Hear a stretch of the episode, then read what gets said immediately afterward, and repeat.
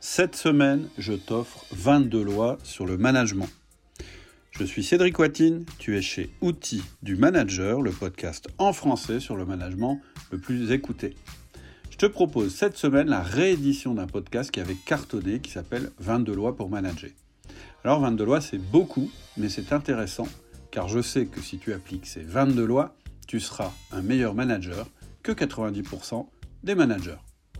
Et voici l'exercice que je te propose. Fais la liste des lois que tu appliques mal ou que tu n'appliques pas du tout et réfléchis à des actions que tu pourrais faire ou mettre en place pour les appliquer. Si tu veux la liste des lois sous forme écrite ou si tu rencontres des difficultés dans l'application de ces lois, voilà ce que je te propose. Inscris-toi à ma liste privée en allant sur mon site www.outildumanager.com et une fois que tu reçois mon premier mail privé, tu pourras me demander la liste ou tes conseils sur la manière d'appliquer telle ou telle loi. En effet, je réponds à tous les mails que me posent les membres inscrits au mail privé, sans exception.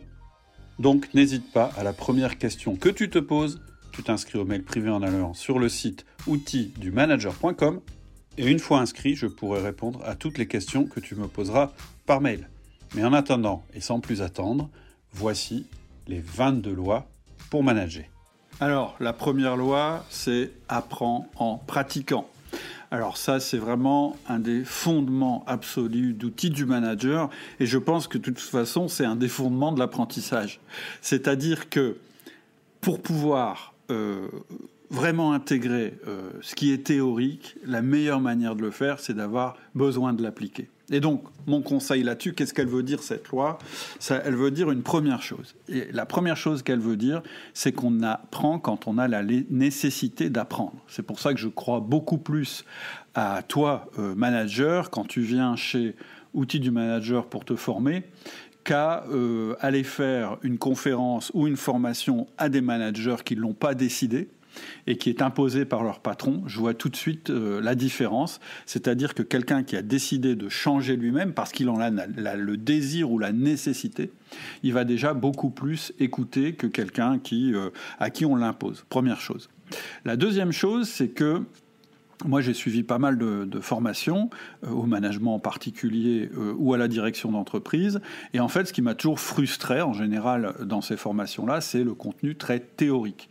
Et en fait, on peut assez vite se retrouver à accumuler des connaissances théoriques, c'est-à-dire à lire des livres, à lire des articles, euh, peut-être vous, quand vous écoutez le podcast, ça vous arrive, et finalement ne jamais passer à l'action. C'est-à-dire que on peut se satisfaire malheureusement de la théorie, et puis euh, avoir une vie quotidienne qui reste, bah, qui reste la même. Et donc, je crois vraiment que la meilleure manière d'apprendre, eh bien, c'est de pratiquer. Et la meilleure, la meilleure manière de pratiquer, c'est de passer à l'action. C'est pour ça que mes conseils, en général, j'essaye qu'ils soient le plus concrets possible. Tu vois, par exemple, vous voyez, par exemple, au début de ce podcast, ce que je vous ai dit, bah, c'est de prendre des notes, et puis sur chacune des lois, et puis euh, chaque semaine d'essayer d'appliquer une loi. Voilà, c'est tout simple, mais euh, ça s'appelle un passage à l'action. Et c'est extrêmement différent que euh, de vous faire un exposé de la dernière théorie sur le management, euh, de vous faire euh, participer à mes circonvolutions mentales. En général, ce que j'essaye de faire, c'est de vous donner un passage à l'action et de vous expliquer ce que ça vous apporter concrètement. Voilà. Donc la première chose, c'est de se mettre en route. Et la deuxième chose, c'est de se dire maintenant, je vais m'améliorer.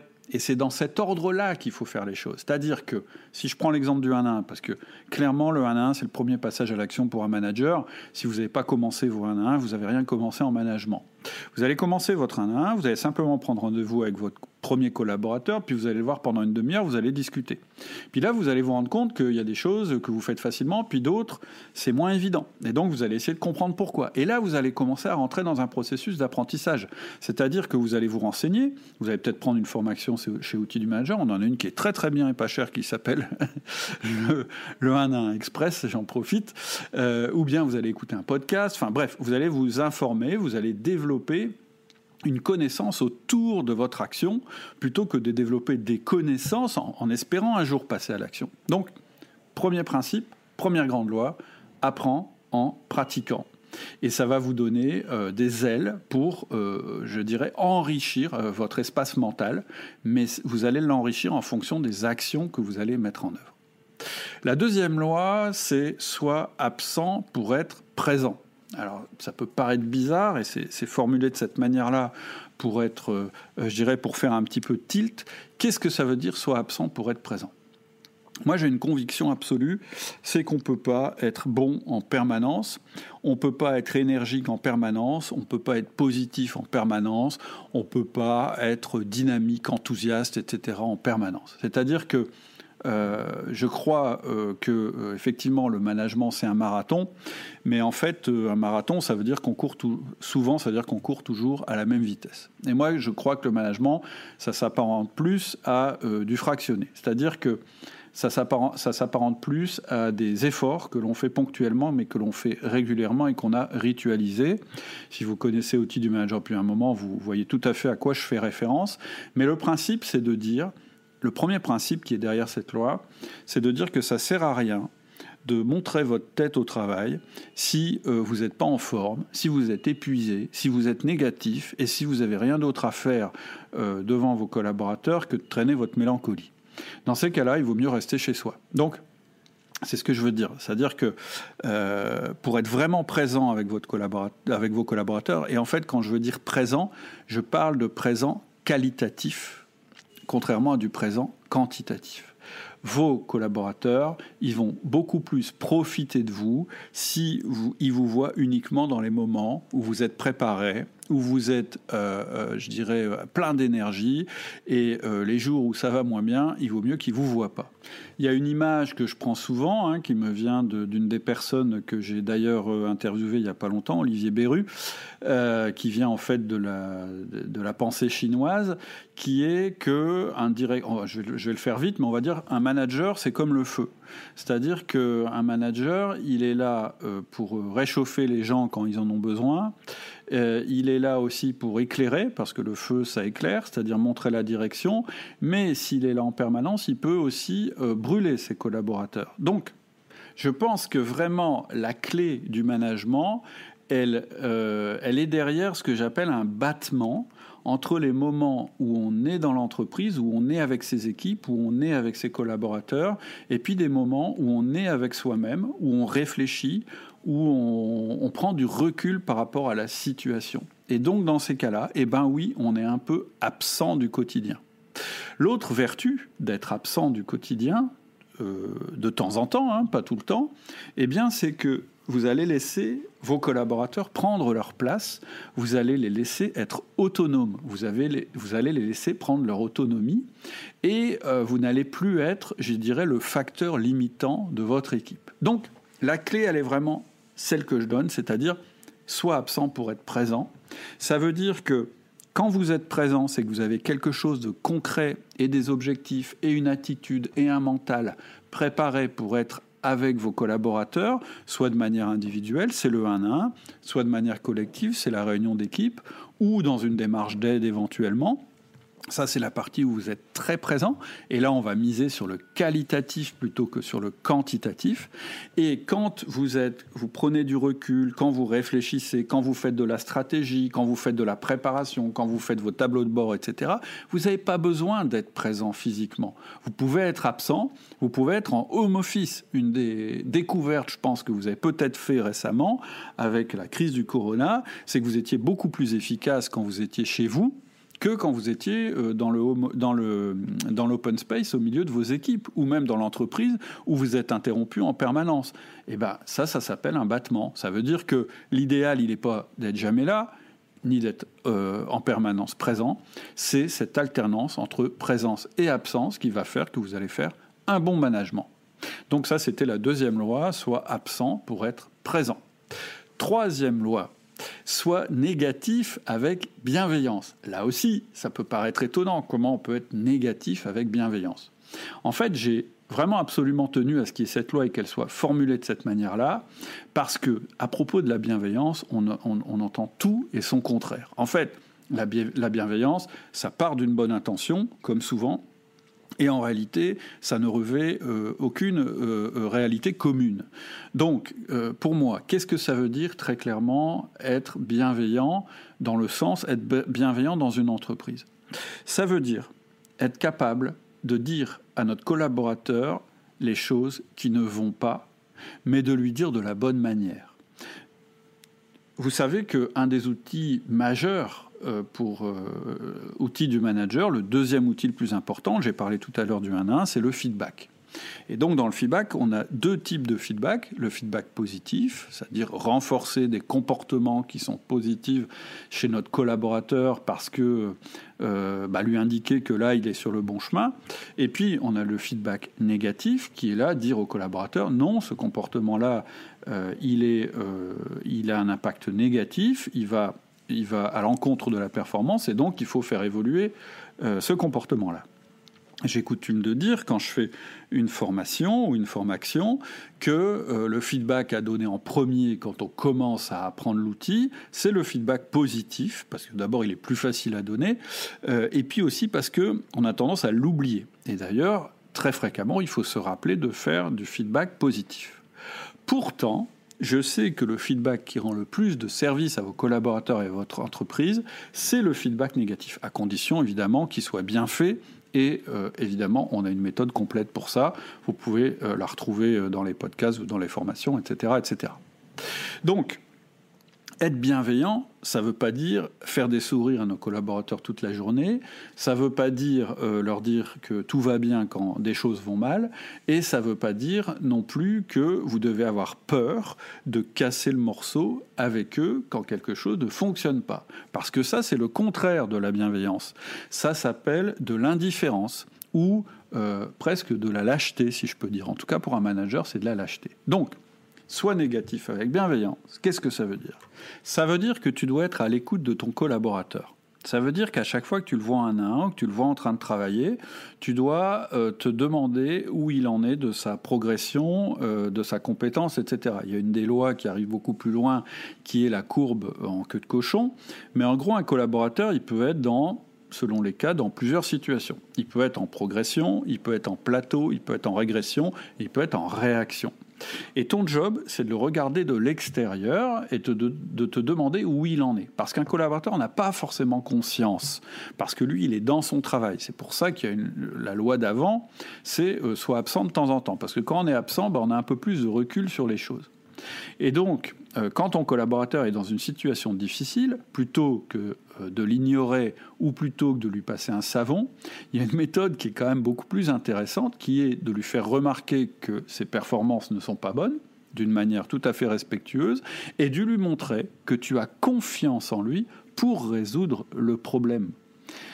Et c'est là qu'est la clé. Ce que je veux dire, c'est que quand on fait un feedback négatif à quelqu'un, c'est une preuve de confiance. On est en train de lui dire, on n'est pas en train de lui dire je vais te sanctionner parce que tu as une mauvaise performance. On est en train de lui dire j'ai confiance dans ta capacité d'adaptation et d'évolution. Et ça, c'est tout à fait différent. Donc, voilà, quand tu lis cette loi, ce que je t'invite à faire, c'est un petit bilan sur tes collaborateurs et te dire tiens, ben, un tel, est-ce qu'il est plutôt en régression, en progression, etc. Et comment je pourrais aborder les choses, évidemment en utilisant l'outil feedback, euh, pour le lui dire et euh, dans quelle mesure je peux lui faire confiance pour faire évoluer les choses. Donc ça, c'est la troisième loi, soit négatif avec bienveillance. La quatrième loi, c'est communication égale fréquence. Alors, la première chose qui est très importante et qu'il faut absolument comprendre, c'est que en tant que manager, tu ne communiqueras jamais trop je connais des managers qui me disent mais oui mais si si en permanence je suis en train de leur parler si en permanence je suis en train de leur dire des choses en fait je les pollue etc etc moi j'ai jamais rencontré un seul euh, employé euh, parce que je, je figure-toi que j'ai posé la question, et d'ailleurs vous pouvez vous poser la question, c'est est-ce que vous-même vous avez l'impression que votre boss communique trop avec vous? Je pense que dans 100% des cas, on va plutôt relever un manque de communication que trop de communication. Donc premier truc, de la communication, on n'en fait jamais assez. Maintenant, pourquoi je dis communication égale fréquence? Parce que il y a deux manières de communiquer de manière percutante, c'est soit en utilisant le volume ou soit euh, en utilisant l'intensité. Et c'est un petit peu ce que je disais tout à l'heure quand je disais soit absent pour être présent. Si tu cherches à communiquer avec volume, c'est-à-dire en permanence, c'est-à-dire en essayant d'occuper la bande passante totale de ton collaborateur, il va se passer deux choses. Un, c'est impossible que tu sois bon tout le temps, Parce que, comme je le disais, une communication de qualité, on n'arrive pas à la faire en permanence. C'est comme si on voulait courir un sprint euh, sur une distance de marathon. Ça marche jamais très bien. On finit par courir pas très vite et de moins en moins vite et de finalement d'avoir une, euh, une, communication en fait qui est de mauvaise qualité. La deuxième chose, c'est qu'il va s'habituer. C'est-à-dire que quand quelqu'un nous parle en permanence, au début on remarque ce qu'il nous dit, puis au bout d'un moment ça fait assez vite un bruit de fond. Donc moi j'aurais tendance à privilégier la fréquence. C'est-à-dire que plutôt que de communiquer très fort ou bien de communiquer en permanence, je communique de manière intense avec une fréquence. Et donc, ça veut dire que ta communication, elle doit être ritualisée. C'est-à-dire que tu dois euh, avoir un rendez-vous euh, toutes les semaines avec chacun de tes collaborateurs, ça s'appelle le 1 1, j'en ai parlé tout à l'heure, et pendant ce moment-là, tu vas être complètement concentré sur ton euh, collaborateur. Ça, c'est ta communication individuelle. La deuxième chose, c'est ta communication collective. Et donc, cette communication collective, tu vas le faire au cours de ta réunion d'équipe. Et elle aussi, elle doit être ritualisée, c'est-à-dire avoir une fréquence. Et elle doit être courte, c'est-à-dire qu'une une réunion d'équipe, si ça dure plus d'une heure, tu vas t'épuiser, ça va perdre en intensité. Et quand les gens vont sortir de là, ils vont être crevés. et c'est pas le but. Ce que tu veux, c'est que quand ils sortent, ils soient, euh, je dirais, euh, euh, en pleine forme et qu'ils aient envie d'agir. D'ailleurs, je te conseille de rechercher sur mon, sur la chaîne YouTube. Tu peux taper. alors comment ça s'appelle ce truc-là? Voilà, j'ai retrouvé. C'est la méthode du Kir Royal. Donc tu tapes sur euh, Google la méthode du Kir Royal. Tu verras, j'ai une petite technique pour faire que tes réunions soient un peu plus, euh, un peu plus dynamiques, tes réunions d'équipe.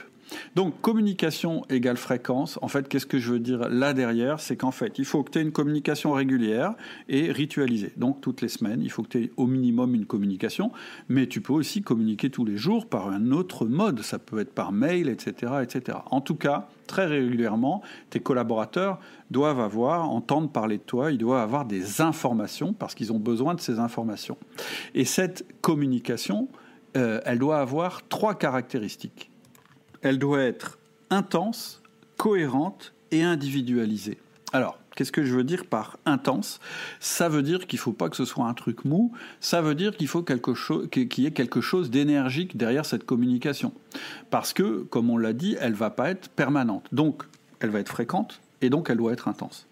La deuxième chose, c'est qu'il faut qu'il y ait une cohérence dans tes communications. C'est-à-dire qu'il n'est pas envisageable qu'un jour tu dises une chose et le lendemain son contraire et le surlendemain quelque chose d'autre encore.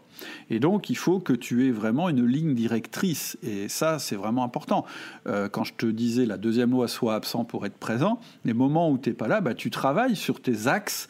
Et donc, il faut que tout soit cohérent. C'est-à-dire qu'il ne faut pas euh, euh, que tu poursuives 50 objectifs à la fois. Il faut que tu connaisses tes trois objectifs principaux pour ton équipe et que donc ta communication, elle soit toujours autour des trois mêmes objectifs principaux. Et puis, la dernière caractéristique, il faut qu'elle soit individualisée en tout cas individualisé quand tu es dans une euh, communication individuelle. C'est pour ça que le 1 à 1, il ne se fait pas en équipe. Euh, l'intérêt de rencontrer ton collaborateur en 1 à 1, c'est que la manière de lui apporter les informations, tu vas la customiser et tu vas toujours te poser la question, ce type-là, cette fille-là que j'ai en face de moi, de quelle manière je vais communiquer? Mon message, c'est ça, c'est ce qu'il y a, euh, je dirais, à gauche, et la personne, c'est ça, c'est ce qu'il y a à droite. Et le but, c'est de faire euh, correspondre les deux. Donc, mieux tu connaîtras tes collaborateurs, mieux tu réussiras à individualiser ta communication, mieux tu arriveras à te mettre à, la place de chacun et chacune d'entre elles pour que ton message passe.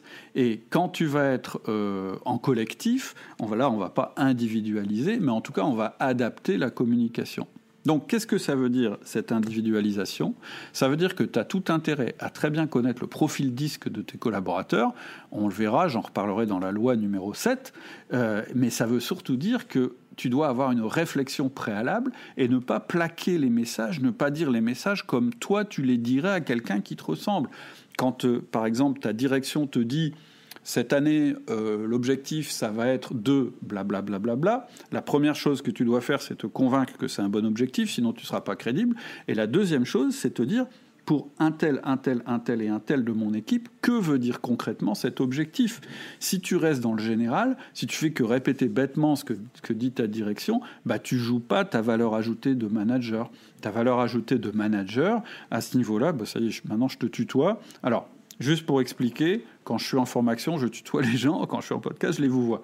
Donc quand vous êtes devant vos, collaborateurs, euh, vraiment la chose euh, importante à faire, c'est de vous mettre à leur place et de vous dire ce que je suis en train de dire, comment ça se traduit chez eux. Donc voilà ce que j'entends quand je dis communication égale fréquence et que je, que je dis que quand on a une communication qui est ritualisée, elle doit avoir aussi trois caractéristiques qui sont l'intensité, la cohérence euh, l'adaptation ou l'individualisation du message. La cinquième loi, c'est deux raisons pour licencier. Et là, je fais référence à un podcast qui s'appelle Les deux raisons euh, de licencier que vous pouvez écouter. Qu'est-ce que je veux dire par là? Ce que je veux dire, c'est que ça veut dire plein de choses en fait, cette chose-là. Les deux raisons que vous pouvez avoir pour licencier une personne. La première, elle est évidente, c'est euh, le manque de résultats, le manque de performance. Là, je ne vais pas euh, épiloguer là-dessus. Euh, d'ailleurs, ça ne veut pas dire que dès que quelqu'un n'est pas performant, il, faut le virer. en général, il y a des choses à faire avant. D'ailleurs, je vous conseille un podcast qui s'appelle, je crois, Comment licencier. Et en réalité, dans ce podcast, on n'apprend pas à licencier quelqu'un, on apprend tout ce qu'il faut faire avant d'envisager de le licencier. Et en général, bah, avant de le licencier, on va essayer de l'aider. Hein, euh, parce que le licenciement, c'est toujours un énorme échec et c'est la chose la plus compliquée à faire quand on est un manager. Ça, je vous apprends rien. La deuxième raison, c'est la raison sur laquelle je voudrais insister, c'est le manque de travail en équipe. C'est-à-dire que c'est pas. Ce que je veux dire par là, c'est que c'est pas parce que quelqu'un est très performant c'est pas parce qu'il est euh, au-dessus de la moyenne en termes de performance que ça euh, lui donne le droit de ne pas savoir travailler en équipe, que ça lui donne le droit de euh, négliger sa communication et sa collaboration avec les autres. Et donc là, deux minutes, je vais vous parler du complexe de la diva. La diva, c'est quoi? C'est un collaborateur qui est tellement bon, qui est tellement compétent, que du coup, ben, sur les aspects euh, personnels, sur le fait que ce soit un goujat, sur le fait qu'il ne sache pas travailler avec les autres, qu'il ne respecte pas les horaires ou qu'il ne respecte pas les usages de l'équipe, etc., bah, on va rien dire. C'est-à-dire qu'à lui, on va faire du feedback positif parce que il est euh, très très fort dans son domaine, etc. Et, mais on va jamais lui faire un feedback négatif sur le fait qu'il ne sait pas travailler en équipe c'est une grave erreur de management. Garder quelqu'un dans son équipe alors qu'il ne sait pas collaborer avec les autres, alors qu'il détruit l'esprit d'équipe, c'est aussi grave que de garder quelqu'un dans, votre équipe alors qu'il n'est pas performant. Et donc, ça n'est pas acceptable. Et euh, Vraiment, hein, c'est vraiment une conviction absolue que j'ai, parce que j'ai eu cette expérience moi-même de multiples fois, et je l'ai eu de multiples fois dans, dans des entreprises où je suis intervenu. On ne regrette jamais d'avoir licencié une diva. Je ne dis pas que demain, euh, tu dois, vous devez arriver à l'entreprise, prendre votre diva et la licencier. Ce que je veux dire, c'est que vous devez tout faire pour qu'elle descende de son piédestal, dans un premier temps. Mais très franchement, si elle ne veut pas descendre de son piédestal, il va falloir avoir du courage managérial et il va falloir la gérer. Et on ne le regrette jamais. Pourquoi? Parce que si vous ne prenez pas cette décision, vous vous condamnez à terme.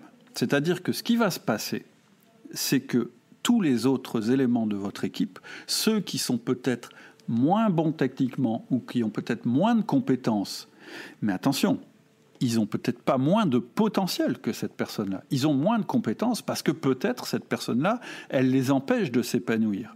Eh bien, tous ces gens-là, qui sont des gens euh, qui ont envie que ça marche bien, mais qui sont, je dirais, euh, les martyrs de, votre diva, qui est devenu un bourreau, qui est passé du statut de diva au statut de bourreau, eh bien ces gens-là, ils vont pas se développer, ils vont en avoir marre, et soit ils vont se mettre en veilleuse, c'est peut-être déjà le cas, c'est-à-dire qu'ils vont vous faire ce que j'appelle de l'absentéisme virtuel. C'est quoi de l'absentéisme virtuel? Ça veut dire qu'en fait, les gens, ils sont là, ils sont bien sur le payroll, ils sont bien là dans l'entreprise, mais euh, en fait, ils sont pas là, leur tête, elle n'est pas du tout au boulot, ils font le minimum, parce que de toute façon, ça les intéresse pas, ils sont, pas ils sont démotivés, etc., etc. Donc, de deux choses l'une, soit ils vont rester, mais ils vont pas être productifs, ou soit ils vont s'en aller. Et au fur et à mesure que des personnes vont s'en aller, qu'est-ce qui va se passer? Eh bien, la puissance de votre diva elle va augmenter. C'est-à-dire que de plus en plus, vous allez être dépendant de cette personne-là. Au fur et à mesure que vous êtes moins euh, que, que, les autres personnes de votre équipe s'en vont ou deviennent moins bonnes, eh bien l'influence sur vous de cette diva va augmenter. Et finalement, au bout du compte, vous allez vous retrouver complètement pieds et poings liés avec cette personne qui pourtant n'a pas une attitude, euh, je dirais, qui soit productive finalement. L'autre alternative, en tout cas l'autre solution, qui est la bonne solution, c'est donc euh, eh bien, soit euh, de réussir à ce que votre diva euh, redescende de son piédestal et change d'attitude. Et ça, il va falloir avoir du courage managérial. Et donc, il va falloir mettre en œuvre la loi numéro 3, soit négatif avec bienveillance. C'est-à-dire, qu'est-ce que ça veut dire? Ça veut dire arrêter en permanence de lui faire des feedbacks positifs sur ses performances et commencer à lui faire du feedback négatif sur son manque, sur son manque de capacité à travailler en équipe. Et puis, si ça marche pas, il va falloir s'en séparer. Alors, qu'est-ce qui se passe quand on se, sépare d'une diva? Eh bien, immédiatement, euh, on a une baisse des performances, c'est clair, et c'est le prix à payer. Mais immédiatement aussi, on a euh, un regain d'énergie, un regain euh, de compétences dans les gens qui restent. Et donc, avant de faire ça, avant de vous séparer de votre diva, malheureusement si c'est inéluctable, il va falloir repérer dans votre équipe qui seront les piliers sur lesquels vous allez vous appuyer pour vous développer. Et en général, il ne faut pas un seul pilier pour que ça marche. Il en faut plusieurs. Et en fait, la combinaison des personnes qui vont rester, ça, c'est vraiment, c'est quelque chose. Peut-être que des auditeurs qui nous écoutent ont cette expérience-là, on regrette jamais d'avoir fait ce pas, parce qu'en fait, l'intelligence collective que vous allez développer, ou la collaboration qui va se passer entre les personnes, eh bien vous allez voir qu'il y a des gens qui vont se révéler, et en tout cas l'équipe va se révéler. Et donc dans un an ou deux, au lieu de vous retrouver dans une situation où vous êtes pieds et poings liés avec une diva qui est devenue un bourreau, vous allez vous retrouver avec une équipe qui collabore, qui fonctionne bien mieux qu'avant. Et je peux vous dire que votre diva, elle va pas vous manquer une seconde. Et en tant que manager d'ailleurs, c'est une grande erreur managériale et c'est presque une faute que de ne pas comprendre ça. Donc, les deux raisons pour licencier, qu'est-ce que ça veut dire? Ça veut dire ne gardez pas vos divas, faites-les descendre de votre piédestal ou virez-les. La sixième loi, et puis après on va arrêter pour aujourd'hui parce que voilà, on arrive bientôt au bout de la demi-heure et donc je referai un podcast hein, avec les lois suivantes, vous inquiétez pas. La sixième loi, c'est une loi d'organisation euh, que je vous soumets. Euh, la, loi, c'est le plus important se fait avant midi. Ça, c'est un truc étonnant, mais que finalement, euh, j'ai euh, aussi vérifié de multiples fois. Pourtant, je suis un adepte des chronotypes, c'est-à-dire de travailler au moment où on est le plus euh, en forme, et il y a des chronotypes qui sont plus en forme le soir. Mais allez, à 90%, et d'ailleurs une loi c'est fait pour 90% des gens, ou peut-être pour 80% des gens, à 80%, si vous prenez comme principe que il se passe plus rien après midi dans votre journée, vous allez faire euh, beaucoup, vous allez être beaucoup plus productif. Alors si vous voulez connaître la loi en détail, vous tapez la loi du midi euh, sur Google et vous allez tomber sur un podcast que j'avais fait qui explique en détail ce que c'est. Mais là, on va résumer. Qu'est-ce que ça veut dire? Ça veut dire que la première chose, c'est que vous partez du principe que euh, ce qui est important dans votre journée, eh bien, vous devez le faire avant midi. C'est tout bête, mais vous allez voir, c'est un petit truc mais alors moi, ça a changé ma vie. C'est-à-dire que tout ce qui est important, tout ce que vous voulez absolument faire dans votre journée, vous n'avez le droit de le programmer que le midi. Et donc déjà, ça va vous obliger à faire le tri. C'est-à-dire que bah, je ne sais pas à quelle heure vous levez, mais vous, si vous levez à 7 heures du matin, vous n'avez que 5 heures pour faire les choses importantes de votre journée. En général, ce sont des choses euh, plutôt que vous faites euh, seul, d'ailleurs. Hein. En général, c'est avancer sur un dossier, etc. Donc, ça n'est pas l'urgent, c'est l'important. Première chose, vous mettez ça avant midi. La deuxième chose, c'est que vous n'ouvrez pas vos mails. C'est-à-dire que vous vous mettez au boulot en démarrant par euh, la première chose importante que vous devez faire avant midi. Si vous mettez le nez dans vos mails avant de faire cette chose-là, vous êtes mort. Donc, vos mails, moi ce que je vous conseille, c'est de les consulter après midi si c'est possible dans votre boulot. Si c'est pas possible dans votre boulot, vous vous fixez une heure. C'est-à-dire que moi je connais pas beaucoup de jobs franchement où on peut pas commencer à regarder ses mails avant 9-10 heures. Donc là ce sera pas la loi du midi, ce sera la loi de 9 heures, ce sera la, loi de 10 heures, on s'en fout. Mais ce qui est sûr, c'est que vous allez ouvrir aucun canal de communication, que ce soit votre téléphone, vos SMS, vos mails, etc., avant la limite que vous serez fixée. Moi je conseille midi. Et donc, du moment où, vous commencez à travailler jusque midi, vous faites les choses les plus importantes. Ça peut aussi être des coups de fil que vous devez passer, hein, évidemment. Mais voilà, vous faites ces choses-là en premier. Et tout le reste, bah, ça se fera dans l'après-midi. Tout ce qui aurait été urgent, bah, vous allez le traiter plus tard dans l'après-midi, vos mails, etc. etc. Essayez, hein, je ne peux pas vous dire mieux, essayez d'appliquer cette règle, cette loi, la loi du midi, et puis revenez vers moi. Je serai très surpris qu'il y en ait euh, un d'entre vous qui me dise bah c'est bizarre pour moi ça n'a pas marché du tout. Euh, je vois pas comment ça peut pas marcher d'ailleurs. Donc la loi du midi je vous encourage à passer à l'action euh, sur cette loi là ça me permet d'ailleurs d'appliquer la première loi qui était apprenez en pratiquant. Donc pour commencer, si jamais il n'y a aucune des lois dont je viens de parler qui vous a inspiré, ben commencez avec la loi qui s'appelle Le plus important se fait avant midi. On démarre donc tout de suite avec la loi numéro 7 que j'ai appelée Développe ton disque. Alors quand je vous parle de disque, je ne vous parle pas de musique, c'est pas D-I-S-Q-U-E, c'est D-I-S-C pour dominant, influent, stable, consciencieux. Qu'est-ce que ça veut dire? Eh bien, c'est un modèle comportemental qui permet de mieux comprendre notre propre fonctionnement et celui des autres en nous attribuant un profil avec des caractéristiques c'est-à-dire que, par exemple, vous allez être plutôt tendance dominante avec un petit peu d'influent, pas du tout de stable et un tout petit peu de consciencieux. C'est comme ça qu'on va déterminer euh, votre comportement, votre profil comportemental.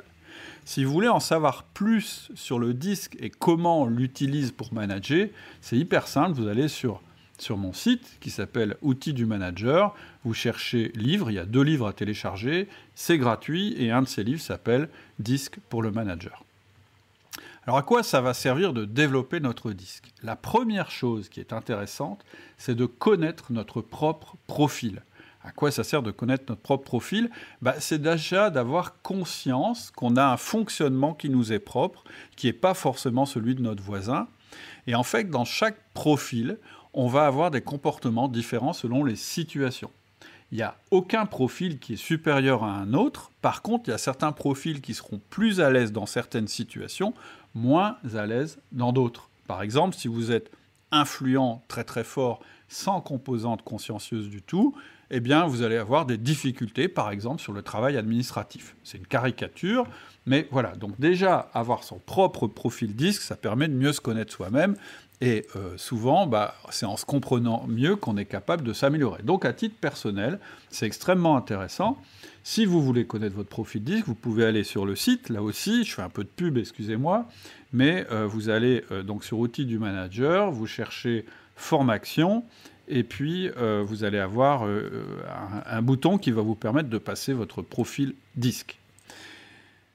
La deuxième chose qui est extrêmement intéressante quand on connaît notre propre profil, c'est qu'en fait, on est capable de donner notre mode d'emploi à nos collaborateurs. Et ça, c'est un conseil que j'ai très rarement lu, ou quasiment jamais, que je donne systématiquement à un manager. La première chose à faire, si vous voulez améliorer les relations entre votre équipe et vous, bah, c'est de leur expliquer comment vous fonctionnez. Donc, pour pouvoir leur expliquer comment vous fonctionnez, il faut savoir comment vous fonctionnez, donc passez votre profil disque, et en fonction de ça, soit vous leur donnez carrément euh, votre test, et comme ça ils vont bien vous connaître, ou soit vous leur expliquez ce que ça veut dire. Je vous donne un exemple. Moi, je suis profil dominant, influent. Qu'est-ce que ça veut dire? Ça veut dire que quand j'ai un collaborateur qui est consciencieux et qui se met, à chaque fois qu'on se rencontre, à m'expliquer pendant des heures comment il en est arrivé à prendre une décision, ça m'agace. Ce qui marche mieux avec moi, c'est d'abord de me donner la décision, c'est-à-dire d'abord de me donner la conclusion, et ensuite de me dire comment on est parvenu à cette conclusion. Un truc que je déteste aussi, c'est euh, quand les 1 à 1 se prolongent des heures durant. C'est un truc qui va m'agacer. Donc, qu'est-ce que j'ai fait? J'ai expliqué à mes collaborateurs, quand vous voulez me parler d'un sujet, démarrez par la conclusion. Quand on est en un 1 s'il vous plaît, essayons de respecter la demi-heure, etc., etc., etc. Une autre caractéristique du dominant influent, surtout s'il a une forte euh, dominante dominant, justement, c'est qu'il n'aime pas les très longs mails avec plein d'explications. Donc, moi, tout ce qui est mail depuis, de plus de 10 paragraphes, mes collaborateurs savent que je ne vais pas aller au bout, je vais les mettre de côté et probablement je ne les lirai jamais.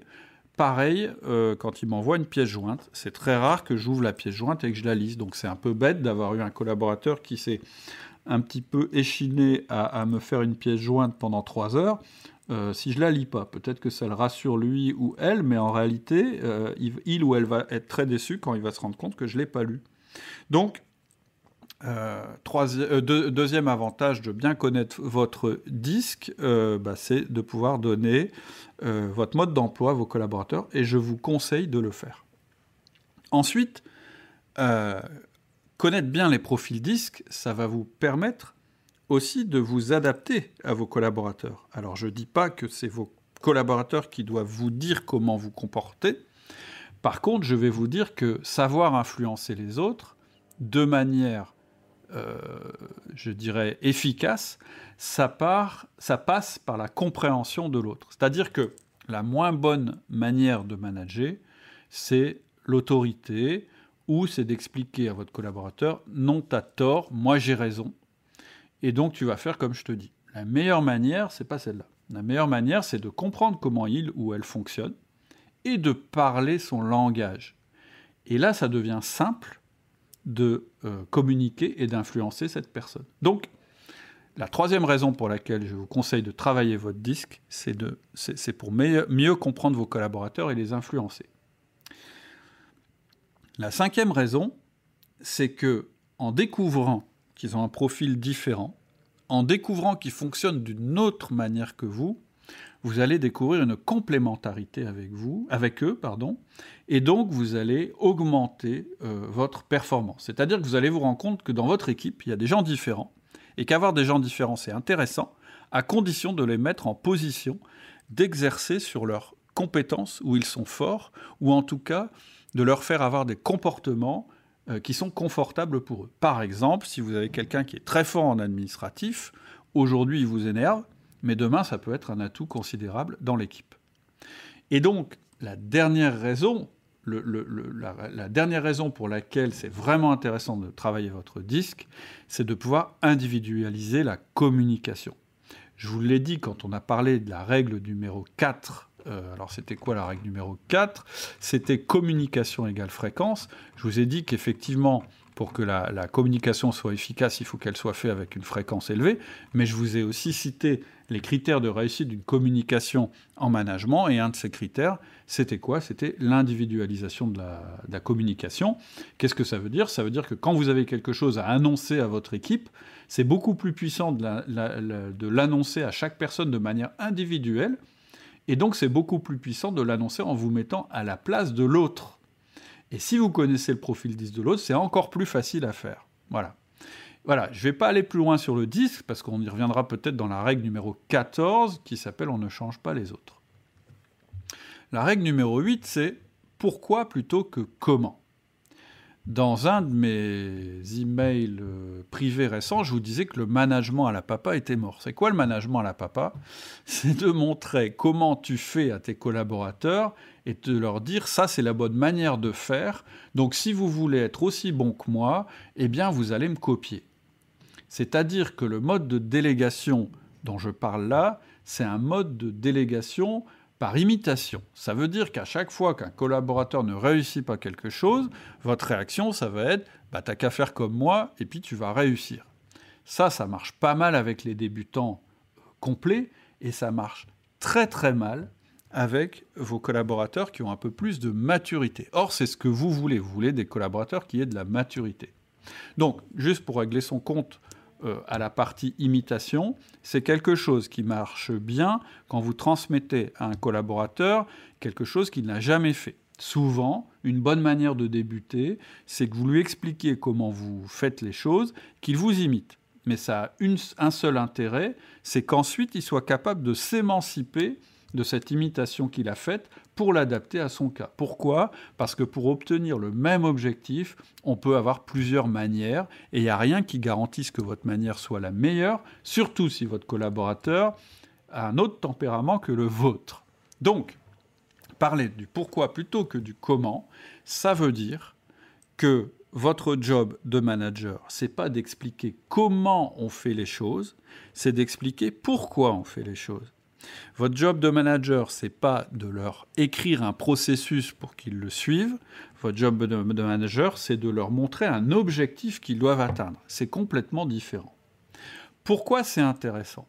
Parce que ça va développer leur autonomie, d'une part, et ça va les obliger à développer la collaboration entre eux. Si à chaque fois que votre collaborateur a un problème, il peut débarquer dans votre bureau et vous dire Boss, j'ai un problème, et que vous, votre réaction, c'est lui dire Bah écoute, donne-moi ton problème, je vais le résoudre à ta place, ou, ah, ça c'est le pire, ou dire Bah ton problème, tu vas le résoudre comme ça 1, 2, 3, 4. Petit 1, tu vas faire ça. 2, tu vas faire ça. 3, tu vas faire ça. 4, tu vas faire ça. Ça va pas développer l'autonomie de votre collaborateur. On est bien d'accord. Par contre, si à chaque fois qu'il vient vous voir qu'il a un problème, vous lui répondez Ah bon, et comment tu vas faire pour le résoudre? C'est une question intéressante. Parce que s'il vous dit ben, Je ne sais pas comment je vais le résoudre, vous n'allez pas le résoudre à sa place. Vous allez dire bah, Moi, à ta place, je repartirai dans mon bureau et je discuterai avec mes collègues, j'irai voir machin pour qu'il m'explique, etc. C'est-à-dire qu'au lieu de résoudre le problème, vous pouvez leur donner des manières de résoudre les problèmes en général. C'est ça que j'appelle parler du pourquoi euh, plutôt que du comment. Donc ça va développer l'autonomie, la collaboration. La deuxième chose, c'est que ça montre la confiance que vous avez entre votre collaborateur pour résoudre le problème. Quand vous lui, laissez résoudre un problème, c'est bon pour sa motivation. Si on est motivé, on est plus créatif. Donc, dans votre équipe, petit à petit, en parlant du pourquoi plutôt que du comment, vous avez développé des gens autonomes, collaboratifs et créatifs. C'est-à-dire que quelqu'un à qui la seule chose qu'on fait, c'est de lui donner des processus à appliquer, il va perdre sa créativité. Donc, un truc à retenir, à chaque fois qu'on vous demande comment, répondez pourquoi. Vous allez voir que ça va complètement changer la relation avec vos collaborateurs. Et puis, un avantage inclus, dont je n'ai pas parlé, c'est que ça prend beaucoup moins de temps de parler du pourquoi que de parler du comment. Donc, euh, parler du pourquoi plutôt que du comment, ça vous permet de remplir vos deux objectifs en tant que manager, qui sont la rétention et les résultats. La rétention, pourquoi? Parce que les gens qui vont rester chez vous, il y a peut-être des gens qui vont partir, mais les gens qui vont rester chez vous, si vous les habituez euh, à cette manière de manager, eh bien, ils vont s'épanouir et se développer. Donc, ils vont être plus facilement. La rétention, c'est la fidélisation. Hein. Donc, ils vont, vous allez les garder euh, dans l'entreprise. Par contre, malheureusement, bah, ceux qui sont euh, pas capables de trouver leur comment, etc., peut-être qu'ils vous quitteront, mais ce sera pas très grave parce que c'est pas de ce genre de profil que vous avez besoin dans votre entreprise. Et puis il y a l'autre, il y a l'autre euh, composante du management qui est la performance. Et là aussi, vous allez augmenter la performance de l'entreprise. Parce qu'en fait, en développant l'autonomie, vous allez donc augmenter la confiance, et donc les décisions, de plus en plus, elles vont se prendre sur le terrain au lieu de se prendre au niveau de la direction. Et une entreprise qui fonctionne bien, c'est une entreprise qui prend des décisions rapides par rapport euh, à, ce que, à ce que demande le terrain, à ce que demande le client. Et à partir du moment où vos opérationnels ou les personnes du terrain ont compris le pourquoi de l'entreprise parce que vous leur avez expliqué de la manière correcte, c'est eux qui sont bien plus à même que vous de prendre des décisions rapides. Ils ont le, pourquoi, donc ils savent pourquoi l'entreprise se bat, et ils ont le client en face d'eux. Donc il ne reste plus qu'à faire le lien entre les deux, et ils seront beaucoup plus efficaces que vous, qui n'avez pas le client en face de vous, pour résoudre les problèmes du client. Donc c'était la loi numéro 8, le pourquoi plutôt que le comment. La loi numéro 9, elle s'appelle les réembaucherais-tu? Cette loi, en fait, je l'ai, euh, elle m'est venue à l'esprit quand j'ai rangé euh, mes vêtements, quand j'ai changé mes vêtements d'armoire au changement de saison. dans ma chambre, euh, j'ai pas une très grande armoire. Donc quand on change de saison, il faut que je prenne mes vêtements, euh, par exemple de la saison d'avant, que j'aille les mettre dans une plus grande armoire qui est plus loin de ma chambre et que je ramène dans, ma chambre les, les vêtements de la nouvelle saison. Or, j'en profite pour faire un tri. C'est-à-dire que ça me permet, à chaque fois que j'enlève un vêtement de mon armoire actuelle pour aller la mettre euh, dans, euh, dans, l'armoire de stockage, eh bien, je me pose une question assez simple. Je me dis, tiens, cette chemise-là, est-ce qu'aujourd'hui, si je la voyais dans un magasin, j'aurais envie de l'acheter? Et si la réponse est non, bah, je la donne, parce que ça veut dire que je ne vais pas la remettre. Alors, je dis pas que tes collaborateurs se réduisent à des chemises, ou qu'il faut virer tous les collaborateurs que tu réembaucherais pas. Je dis simplement, pose-toi la question. À chaque changement de saison, c'est-à-dire tous les 90 jours, dans, en Europe, pose-toi la question à propos de chacun de tes collaborateurs.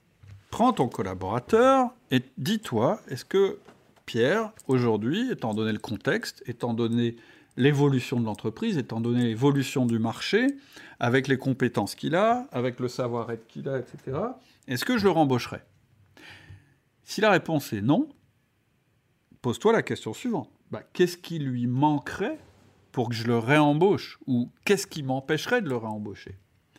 Et là, tu vas déterminer les axes de progrès de Pierre. C'est-à-dire que ça ne veut pas dire que tu vas virer Pierre demain. C'est pas mon discours.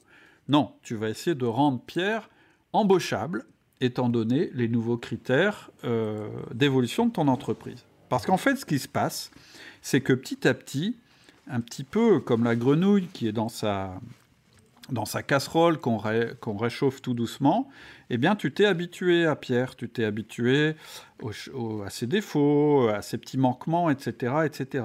Et si régulièrement tu fais pas l'effort de te dire mais est-ce que Pierre euh, il est encore à la page?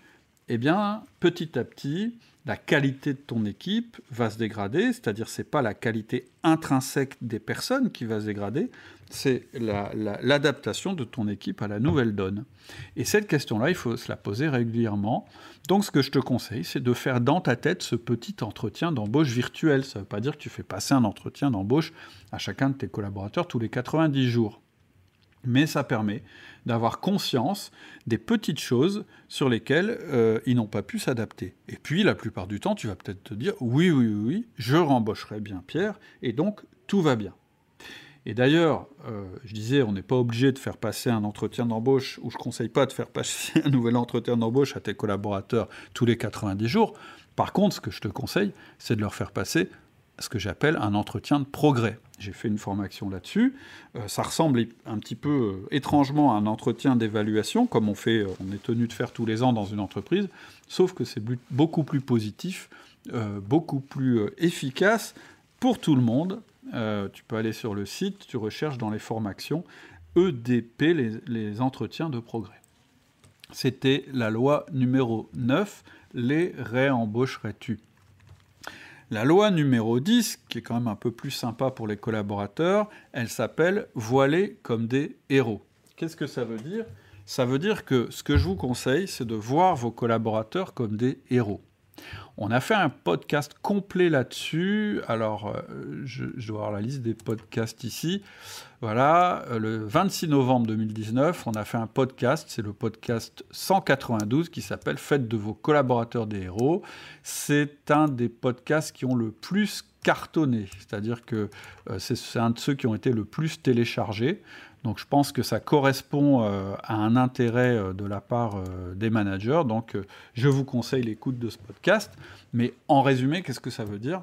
Ça veut dire qu'il peut être intéressant dans le principe de voir nos collaborateurs comme des héros. C'est-à-dire, c'est quoi un héros? Un héros, c'est quelqu'un qui, qui vit des aventures, qui a des super pouvoirs, qui a une quête, qui rencontre des ennemis, etc. etc. Alors pourquoi c'est intéressant de voir nos collaborateurs comme ça? La première chose, c'est que un héros, c'est quelqu'un qui n'est pas parfait. Je connais, parce que ce serait plutôt euh, pénible, pour pas dire un autre mot, de regarder des films avec des gens parfaits qui réussissent tout. Or, pourtant, parfois, en tant que manager, c'est un petit peu, euh, c'est un petit peu ce dont on rêve. Sauf que ça arrive jamais dans la vraie vie, et d'ailleurs, ça arrive jamais non plus dans les films et dans les fictions. Donc, La première chose, c'est que ça permet de vous dire aucun héros n'est parfait et donc de savoir que chez vos collaborateurs, euh, vous n'atteindrez jamais la perfection. Par contre, ça vous permet aussi de vous dire que tous les héros ont des super pouvoirs. Donc, ça vous oblige à regarder chez chacun de vos collaborateurs ce en quoi ils sont forts.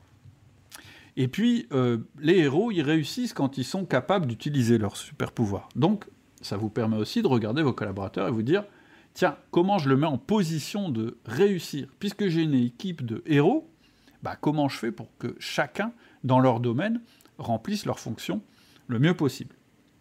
Ensuite, dans l'aventure d'un héros, il y a toujours des hauts et des bas. Et ça, ça permet de se dire, bah oui, par moment, mon collaborateur, il va moins bien réussir, et c'est normal. Ça s'appelle une péripétie. C'est pas la fin du monde, ni pour moi, ni pour lui. Mais la question qu'on va se poser tous les deux, comme si on était dans une histoire, c'est comment va-t-on faire pour s'en sortir? La vertu suivante, c'est que si vous avez un peu cette tendance, ça va vous aider à éviter de trop tirer la couverture à vous. On veut tous être des héros, et parfois ça peut être un petit peu tentant de s'attribuer les mérites de quelqu'un de notre équipe. Mais encore mieux qu'être un héros, être le patron des héros, c'est encore plus fort. Et donc, ça, vous permet de comprendre que quand quelqu'un de votre équipe brille, eh bien c'est vous qui brillez aussi.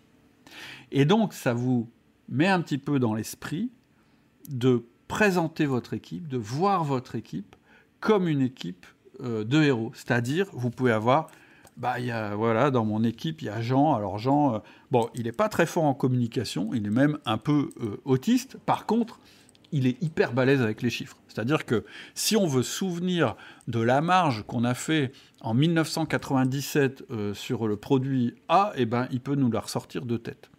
Après, il y a Janine. Alors Janine, par contre, non, alors là, l'administratif, c'est pas trop son truc.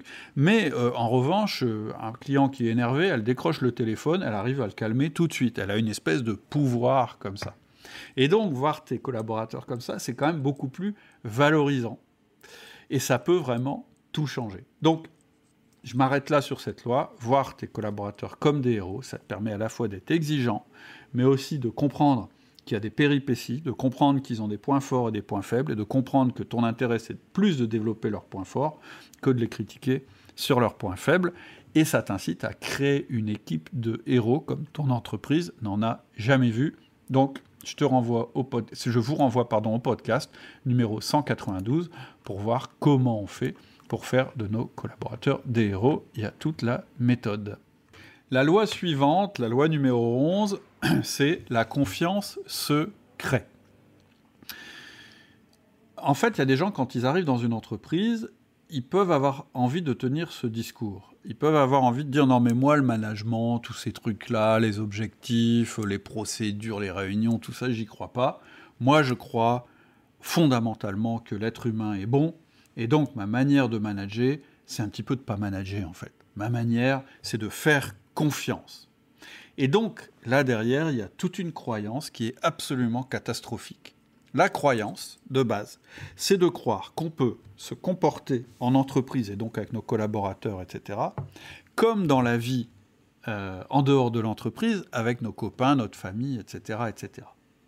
Et cette loi, elle est vraiment très importante parce que derrière euh, tous ces bons sentiments euh, qui sont affichés, se cache la voie royale pour créer la pire espèce de manager qui puisse exister, le manager cynique, c'est-à-dire le manager qui croit plus en rien, qui croit pas au management, qui croit plus à son entreprise, qui finalement va être déçu de la nature humaine et qui finalement va être un boulet pour son entreprise. Malheureusement, ces managers euh, qui fonctionnent mal, euh, qui sont cyniques, eh bien, c'est d'anciens managers naïfs.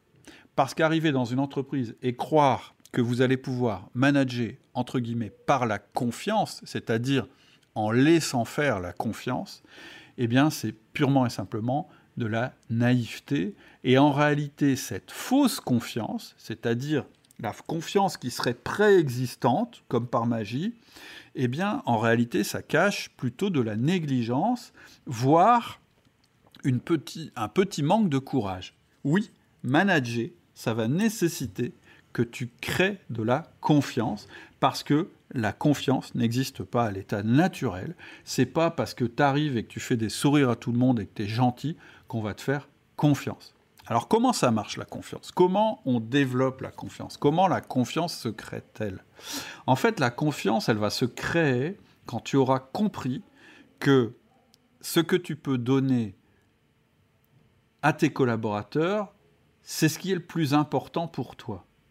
Qu'est-ce qui est le plus important pour toi en tant que manager? C'est le temps. Si tu es manager et que, écoutes ce et que vous écoutez ce podcast, oui, je suis passé au tutoiement, c'est peut-être pas très grave.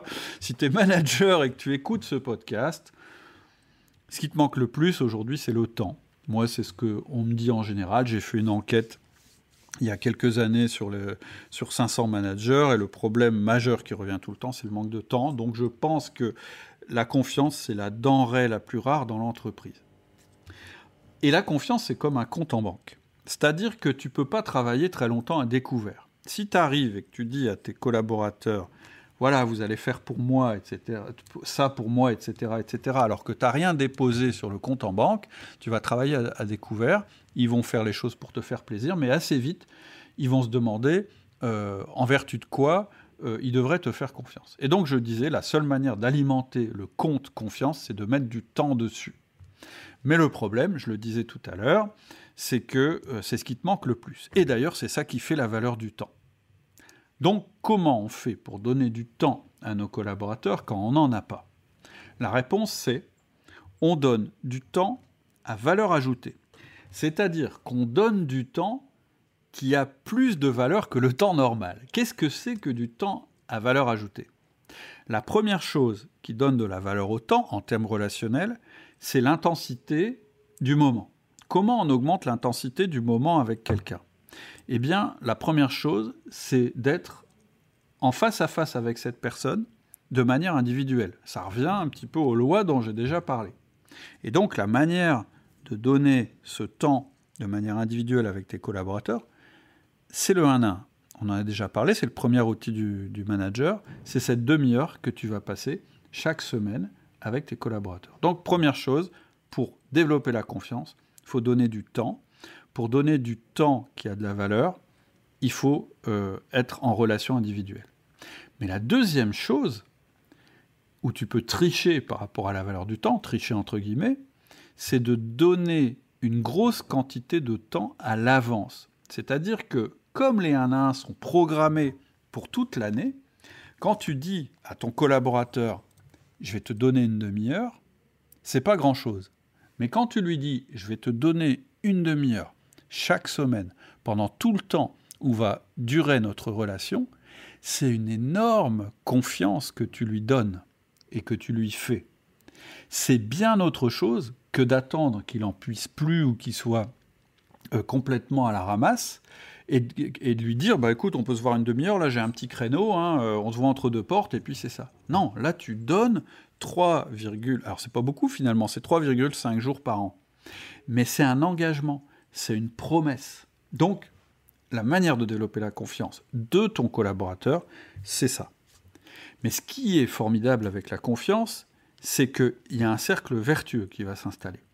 C'est-à-dire que toi aussi, à force de voir ton collaborateur toutes les semaines, pendant une demi-heure, toi aussi, tu vas développer de la confiance envers ce collaborateur parce que tu comprends toujours mieux quelqu'un que tu vois souvent. Plus tu côtoies quelqu'un, plus la fréquence à laquelle tu côtoies quelqu'un est élevée, plus on apprend à se connaître, plus la confiance réciproque s'installe. Ça ne s'arrête pas là. Pour continuer à créer de la confiance avec ton collaborateur, il y a deux choses qui sont très importantes, en plus de, ce rituel, c'est que tu sois prévisible et que tu sois juste.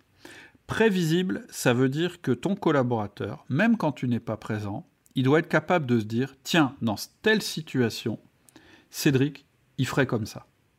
Si tu réussis ça, ça va te permettre de passer moins de temps dans ton entreprise à expliquer aux gens ce qu'il faut, faut, faire, et ça va te permettre aussi de développer encore plus la confiance. On a confiance dans, quelqu'un qu'on connaît. Et connaître quelqu'un, c'est être capable de prévoir ses comportements. et donc de ne jamais être déçu par cette personne. Donc première chose, être prévisible. Et donc on en revient au mode d'emploi dont on a parlé euh, tout au début du podcast.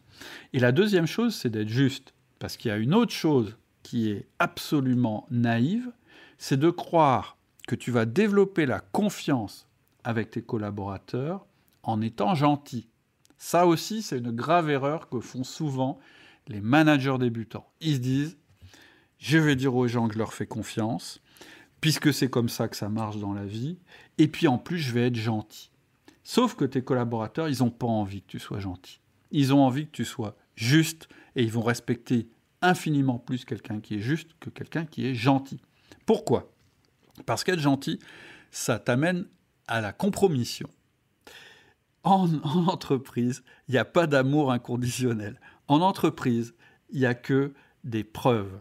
Et donc, ce que veulent tes collaborateurs, c'est pas que tu sois gentil en général. Ce qu'ils veulent, c'est avoir l'impression qu'ils sont tous traités de la même manière. Comment on est traité de la même manière en entreprise? C'est super simple. On est euh, performant, ça se passe bien. On n'est pas performant, ça se passe mal. On a un esprit d'équipe, ça se passe bien. On a un esprit, euh, on a un mauvais esprit d'équipe, ça se passe mal. C'est aussi simple que ça. Si tu suis ces règles-là, alors ton image sera l'image de quelqu'un de juste, et c'est ça que veulent les gens comme patron pas un copain qui est tout le temps gentil avec eux. On n'est pas dans la vie euh, courante. On choisit pas avec qui on travaille. On n'a pas la possibilité de dire bah tiens lui je l'aime pas donc euh, je veux plus le voir, etc., etc., etc. Dans la vie courante, on n'a pas, euh, je dirais, l'obligation de performance. En entreprise, on a l'obligation de performance. Donc on peut pas manager, on peut pas gérer ces relations de la même manière dans les deux cas. La douzième règle, c'est, je l'aime bien celle-là aussi, ça s'appelle pas d'excuses, pas de justification. Elle est très importante et on va finir sur cette règle-là. Les excuses et les justifications, c'est la gangrène absolue euh, dans ton entreprise. Qu'est-ce que ça veut dire, les excuses et la justification? C'est l'acceptation et l'intégration de mauvaises performances. Je te donne un exemple. Toutes les fois ou quand tu dis bah ouais mais là la performance est pas bonne et qu'on te répond ouais mais non mais là c'est parce que c'est la crise. Ouais mais non mais là c'est parce que les gilets jaunes. Ouais non mais là c'est parce que les clients ils ont pas de travail. Oui mais on est sur un marché en décroissance. C'est normal que nous aussi on décroisse à chaque fois qu'on te répond des trucs du style Ah bah oui, je sais, bah oui, mes frais de transport, ils augmentent, mais c'est normal. Euh, il suffit d'écouter la radio, le gasoil augmente, ils n'ont plus le droit de faire autant d'heures, etc., etc., etc. Donc c'est inéluctable et donc on doit l'accepter, patron, on doit l'accepter. À chaque fois que tu entends ces excuses et ces justifications et que tu les valides, la gangrène progresse dans ton entreprise et dans ton équipe.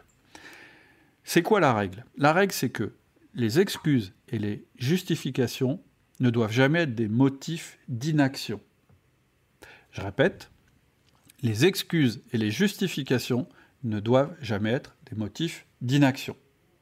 Ça, c'est la règle vue négativement. Maintenant, je te donne la même règle vue positive. Une analyse négative doit toujours déboucher sur une action positive. Qu'est-ce que ça veut dire?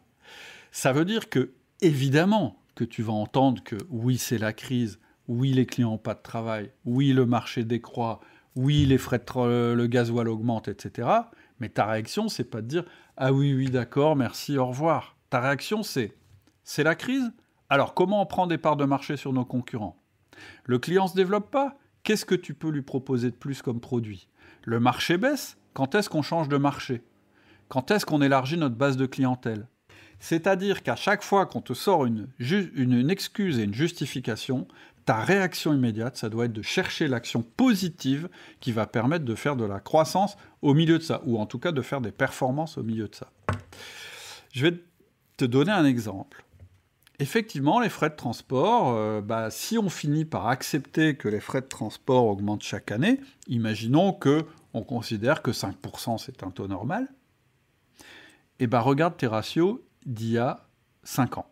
C'est-à-dire si aujourd'hui, en 2020, tes frais de transport sont à un certain niveau, regarde à combien ils étaient en 2015, et tu verras qu'en fait, tes frais de transport, ils étaient 30% inférieurs à tes, frais de transport aujourd'hui. Parce que c'est le principe de la grenouille dont on parlait tout à l'heure. Quand on passe des petites hausses tranquillement chaque année de 3, 4, 5% c'est comme la grenouille qu'on a mis euh, dans une casserole avec de l'eau et à qui on augmente progressivement la température. C'est-à-dire que cette grenouille, euh, ça va se finir très très mal pour elle. Alors que si on lui avait mis 30% direct, elle aurait vite trouvé une solution pour pas rester dans la casserole. Et donc, c'est la même chose. Alors maintenant, très clairement, c'est une conversation qui n'est pas toujours très très facile à avoir avec tes collaborateurs. Et euh, ce que tu peux avoir comme pushback, comme réaction de la part de ton collaborateur quand tu lui dis oui, ok, c'est la crise, mais tu dois être performant quand même, c'est ah oui, en fait, tu es en train de critiquer la manière dont je travaille. Et, et oui, et probablement que c'est vrai. C'est-à-dire qu'on peut tout à fait aller dans le mur en faisant bien son travail. C'est-à-dire qu'on continue à bien faire son travail de la manière qui était efficace il y a cinq ans, mais le marché a évolué depuis et euh, cette manière de faire convient plus.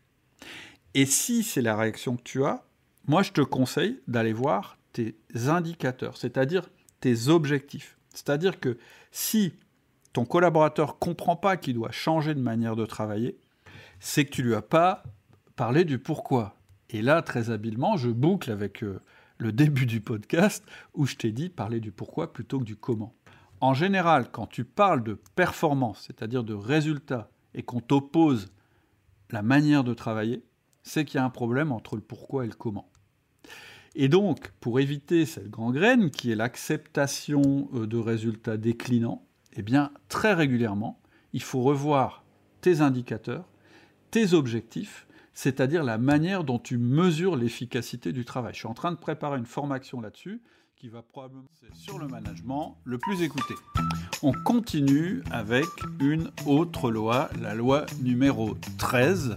La loi numéro 13, c'est la délégation, c'est le Graal. Qu'est-ce que j'ai voulu dire par là?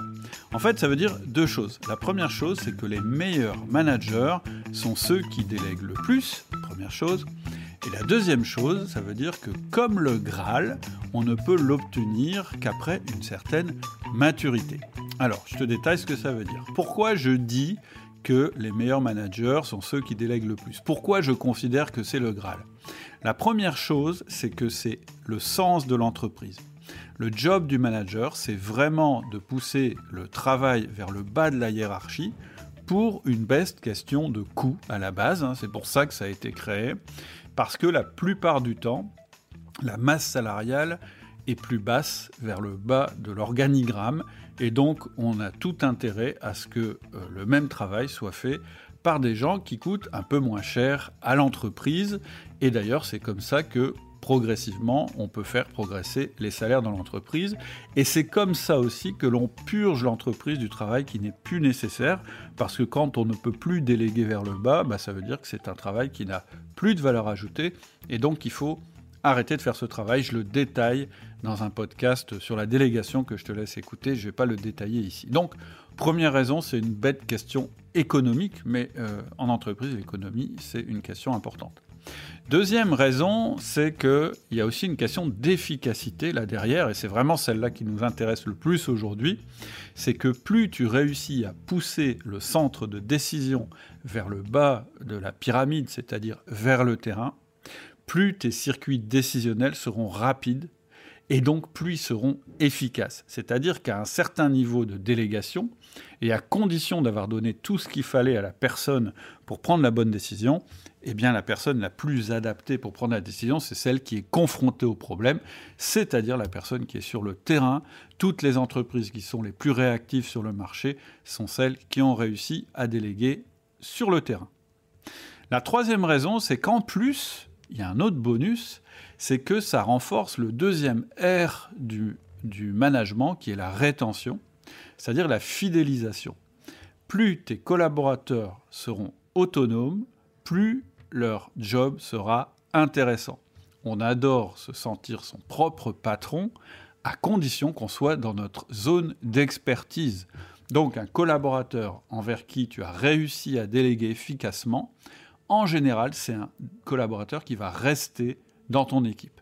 Et en plus, parce que le cercle est vertueux, Si c'est quelqu'un à qui tu délègues facilement, c'est vraiment quelqu'un dont tu n'as pas envie de te séparer.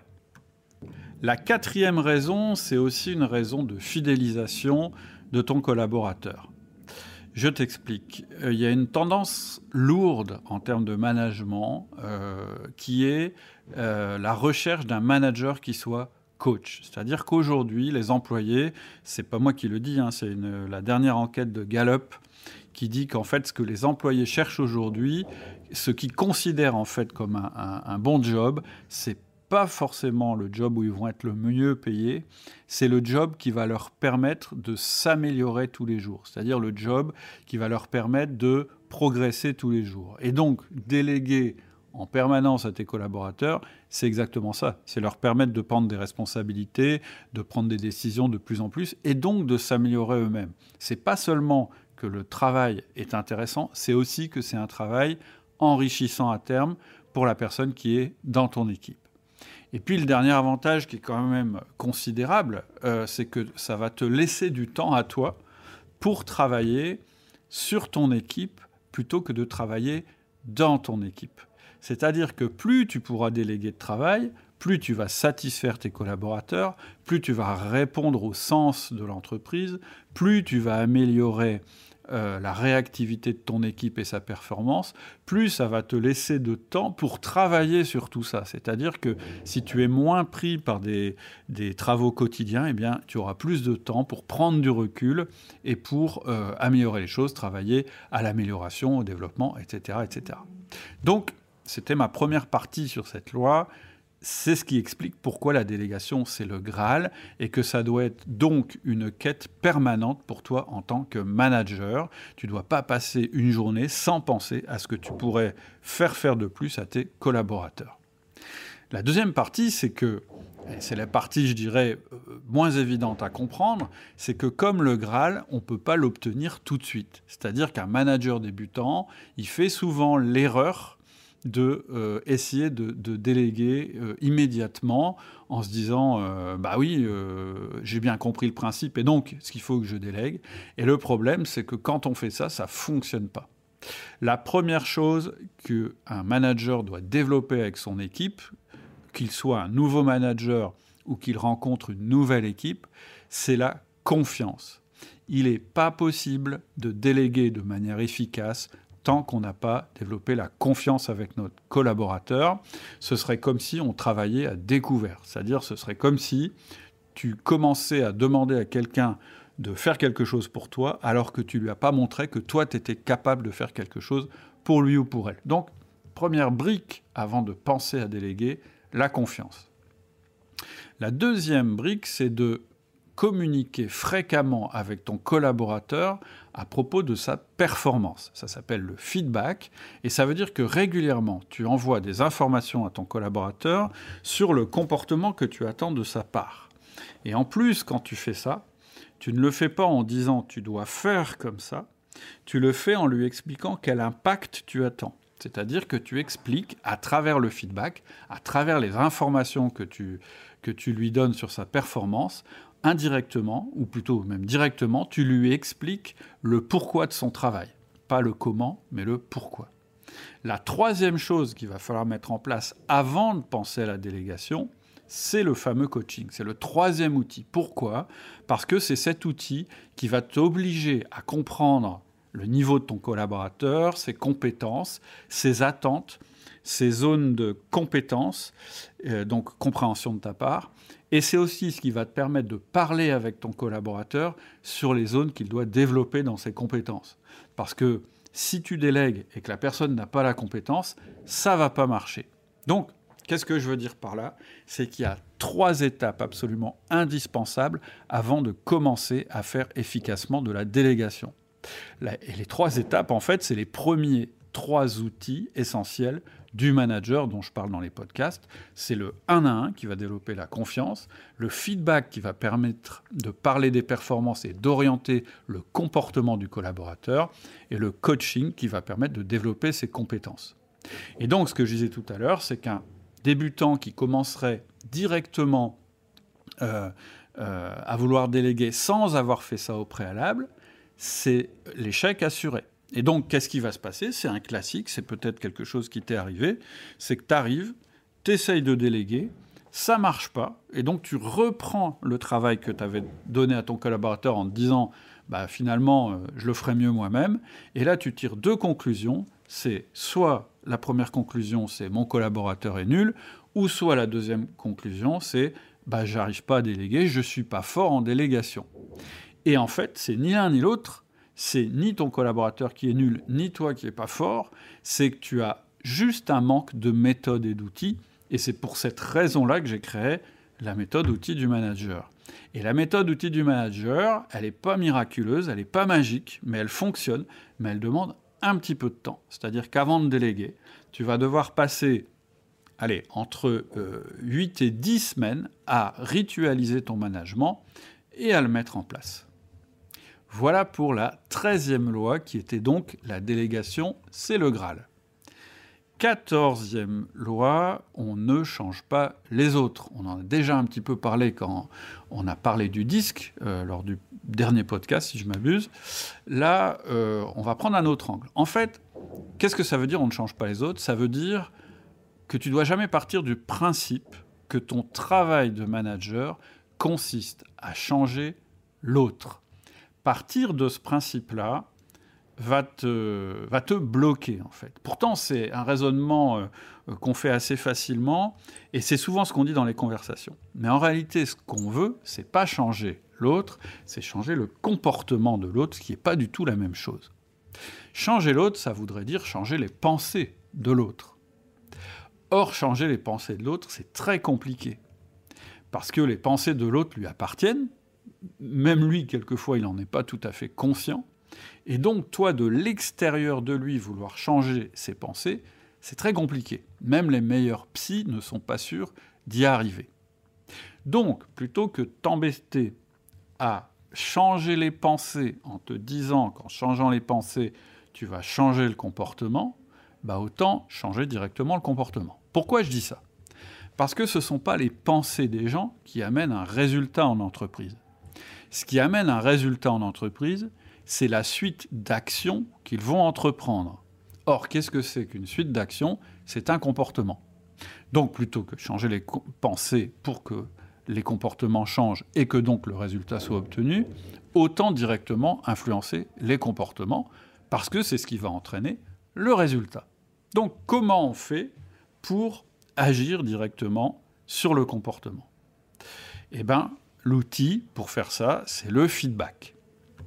Qu'est-ce que c'est qu'un feedback? J'en ai parlé tout à l'heure, j'ai effleuré le sujet. Un feedback, c'est un processus en quatre étapes, une discussion, on va dire une phrase même, que tu dis à ton collaborateur dans l'optique soit de lui faire changer son comportement, soit de lui faire renforcer son comportement si c'est un comportement positif. Et là, attention, le sens du mot comportement est important. Je ne parle pas d'attitude, je parle de comportement au sens anglais du terme, behavior, qui est ce que je fais ou ce que je dis. Un comportement, c'est donc pas quelque chose qu'on pense, c'est donc pas l'opinion de quelqu'un sur quelqu'un d'autre, c'est donc pas un jugement. C'est une action ou une parole, c'est-à-dire quelque chose que tu peux entendre ou voir. Ok, comment ça marche un feedback ben, Il y a quatre étapes. La première étape, c'est j'ouvre le canal de communication et donc je dis à mon collaborateur, est-ce que je peux te faire un feedback?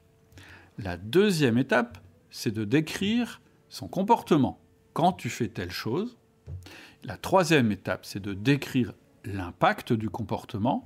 Voilà ce qui se passe. Et la quatrième étape, c'est de dire est-ce que tu peux changer ton comportement? Si c'est un changement que tu veux provoquer ou est-ce que tu peux euh, renforcer ce comportement, continuer ce comportement si c'est un feedback de renforcement? Donc, à aucun moment pendant ce processus, j'ai essayé de changer l'autre. À aucun moment, je lui ai dit, tu sais, tu comprends, euh, je voudrais que tu vois les choses d'une autre manière. À aucun moment, je lui ai dit, bah aujourd'hui, tu es fainéant, demain, je voudrais que tu sois travailleur, aujourd'hui, tu es comme si, demain, je voudrais que tu sois... À aucun moment, je lui ai dit ça. Je lui ai juste dit, quand tu fais ça, ça a une conséquence négative pour l'entreprise, et donc je voudrais que tu arrêtes de le faire. Ou quand tu fais ça, ça a une conséquence positive pour l'entreprise et j'aimerais bien que tu continues. C'est tout bête. C'est tout bête quand je le dis. Mais c'est très rarement ce qu'on fait. Et c'est pour ça qu'on a créé l'outil feedback. Si tu veux en savoir plus, tu recherches euh, sur euh, le podcast outil du manager le feedback. Et donc c'est quelque chose qui est tout bête, mais c'est aussi quelque chose qui est plus efficace que d'essayer de changer les autres. Et je crois aussi plus honnête, parce que c'est pas notre job de changer ce que pensent les autres, en tout cas pas dans l'entreprise. Le, euh, la quinzième loi, c'est ma fameuse courbe en queue de cochon. C'est un de mes basiques, c'est quelque chose dont je parle tout le temps. Si tu tapes sur Google euh, courbe en queue de cochon, je pense que tu vas tomber sur Cédric Watine, outil du manager, parce que pour moi, c'est vraiment un outil ultra efficace. Donc, qu'est-ce que c'est? Bah, C'est une loi qui dit la progression ne se fait jamais en ligne droite. C'est-à-dire que conceptuellement, dans notre tête, on a toujours vu euh, la progression comme une ligne droite entre un point A et un point B, et en général, cette ligne va vers le haut. C'est comme ça. Si je te dis, bah, décide-moi la progression de quelqu'un, naturellement, si tu n'es pas au courant de la courbe en queue de cochon, tu vas me faire une ligne droite euh, qui part euh, du bas, en bas à gauche de la feuille et qui monte en bas à droite de la feuille. Et là, je vais dire, bah, en fait, non, c'est pas comme ça que ça se passe. Et c'est pas moi qui ai inventé le concept, j'ai juste mis un nom dessus. J'ai lu ça dans, j'ai trouvé ça dans un bouquin de Ray Dalio qui s'appelle Principle. Et en fait, lui, euh, pour expliquer autre chose, il avait fait cette espèce de courbe comme ça. Et donc, c'est une courbe, euh, comment dire, qui est comme un tire-bouchon. C'est-à-dire que elle, suit le, même chemin global que la courbe ou la, droite dont on vient de passer, mais elle commence par monter, et puis elle descend, et puis euh, elle remonte, et puis elle, et elle remonte, et elle redescend, etc. En fait, elle passe, elle passe par différentes phases.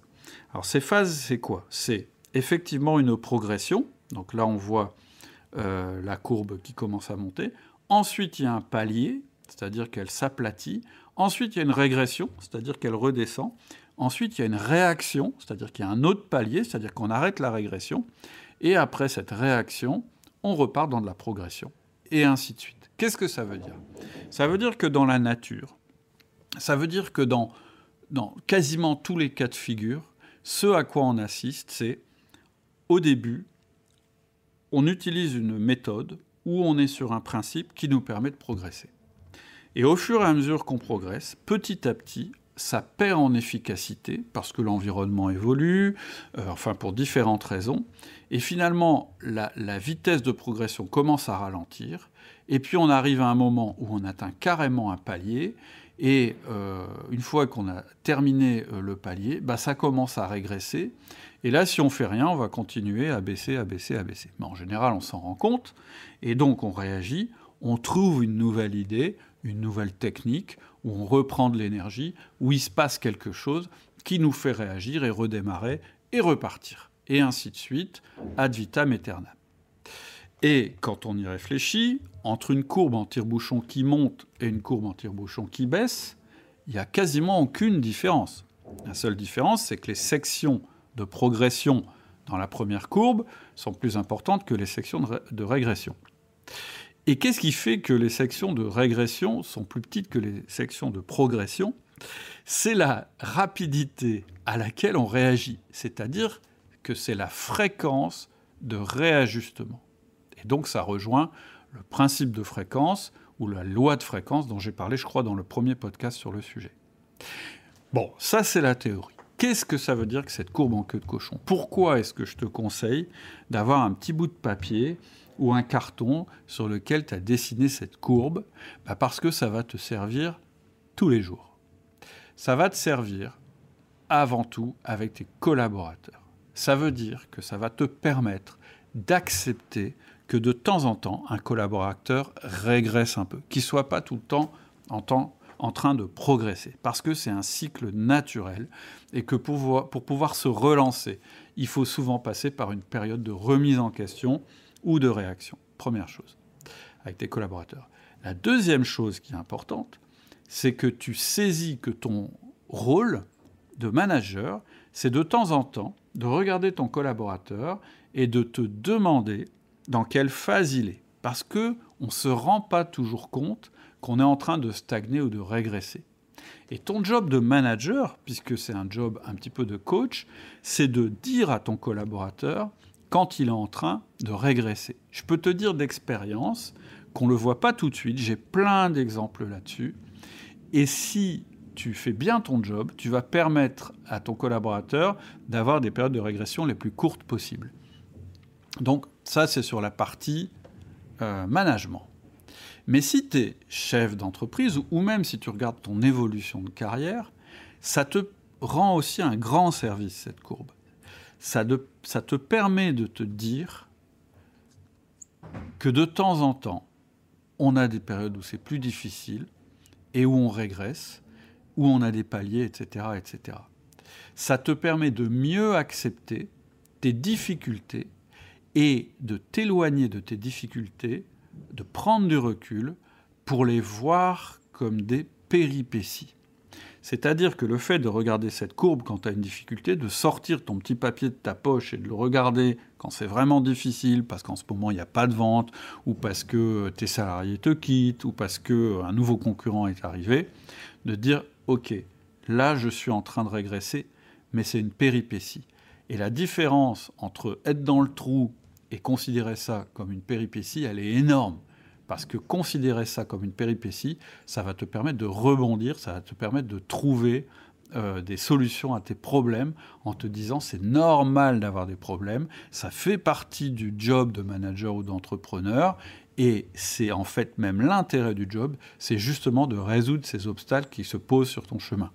J'ai, il n'y a pas longtemps, il y a un chef d'entreprise qui m'a envoyé un mail suite à un mail privé que j'avais fait. Tu sais, ça, c'est les mails que j'envoie tous les jours euh, pour donner un petit coup de boost au manager tous les matins.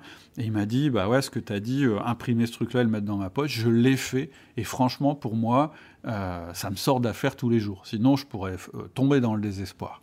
Et ça, ça me fait vachement plaisir parce que c'est aussi ce que, ce que je ressens à propos de cette courbe en queue de cochon. Bon, il y a plein d'autres applications à la courbe en, queue de cochon. Je t'ai donné euh, les plus courantes, puis celles qui correspondent le plus à qui tu es, c'est-à-dire un manager ou un chef d'entreprise. 16e loi, l'efficacité, c'est de compartimenter. Qu'est-ce que ça veut dire que ce truc-là?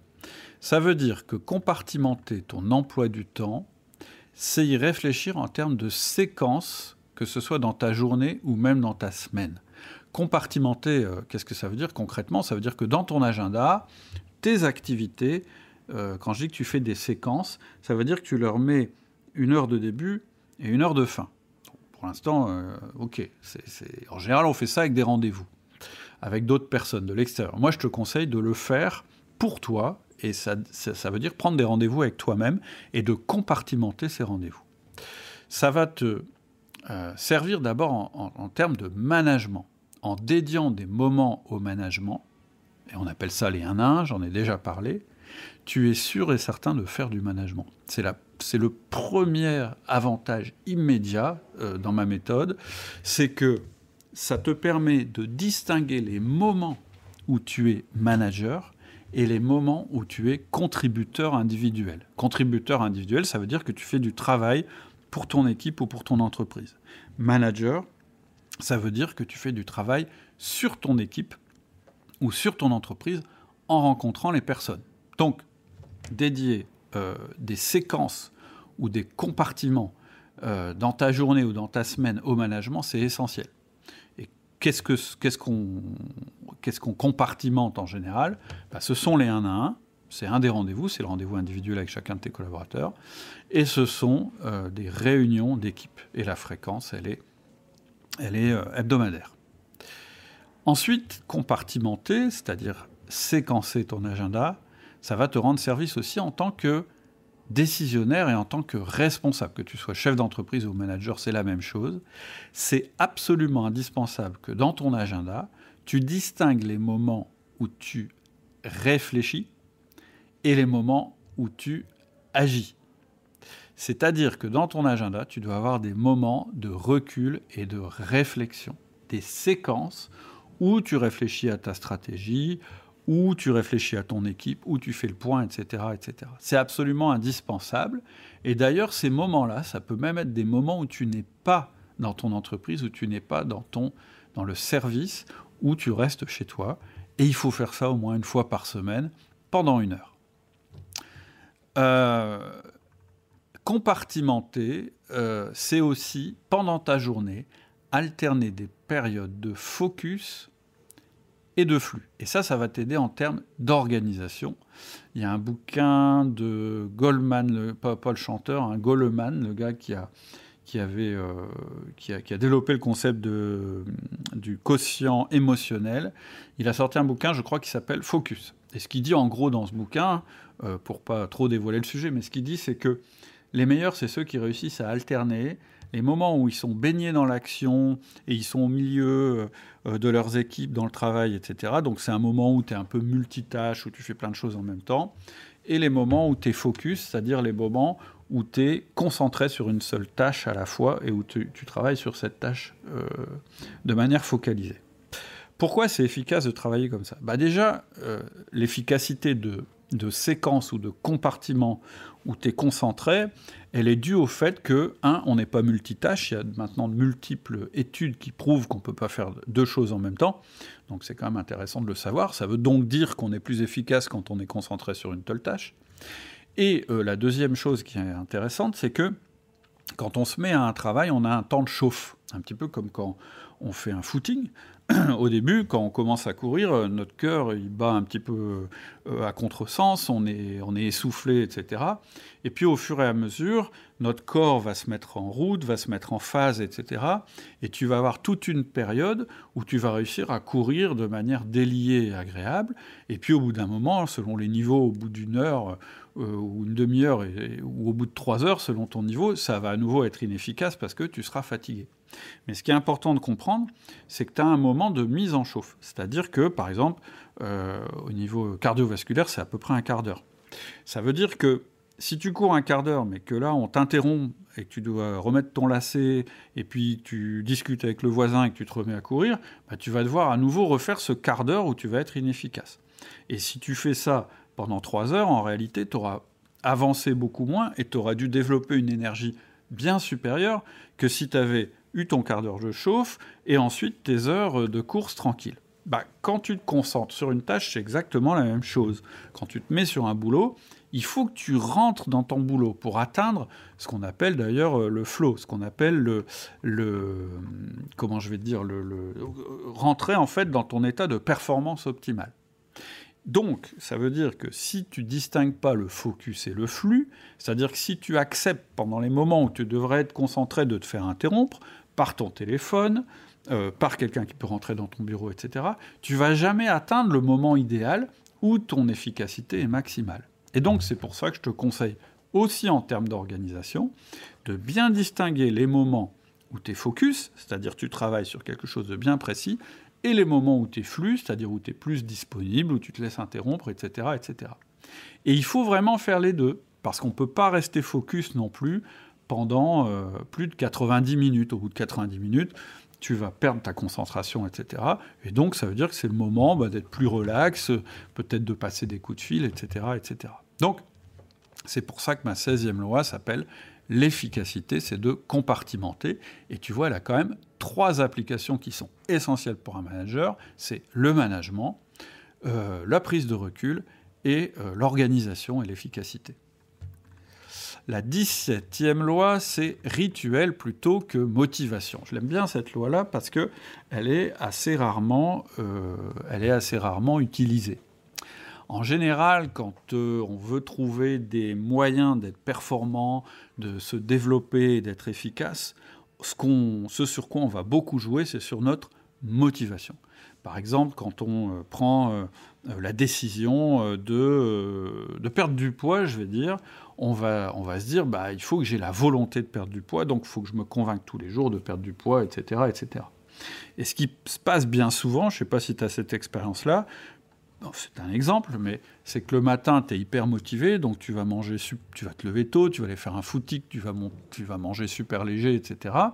Et le soir, tu vas te retrouver avec une bière et une choucroute devant le foot. C'est ça la motivation. La caractéristique de la motivation, quoi qu'on fasse, c'est qu'elle est fluctuante.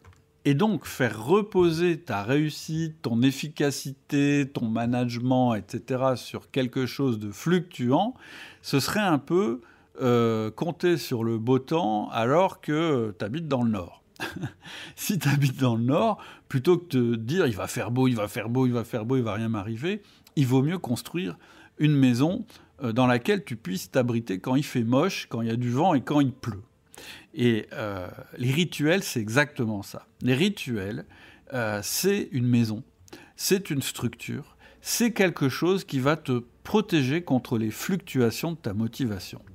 Qu'est-ce que c'est un rituel? En fait, ça s'approche un petit peu euh, du compartimentage dont, je te parlais juste avant, le fait de compartimenter les choses, mais pas seulement. Un rituel, c'est quoi?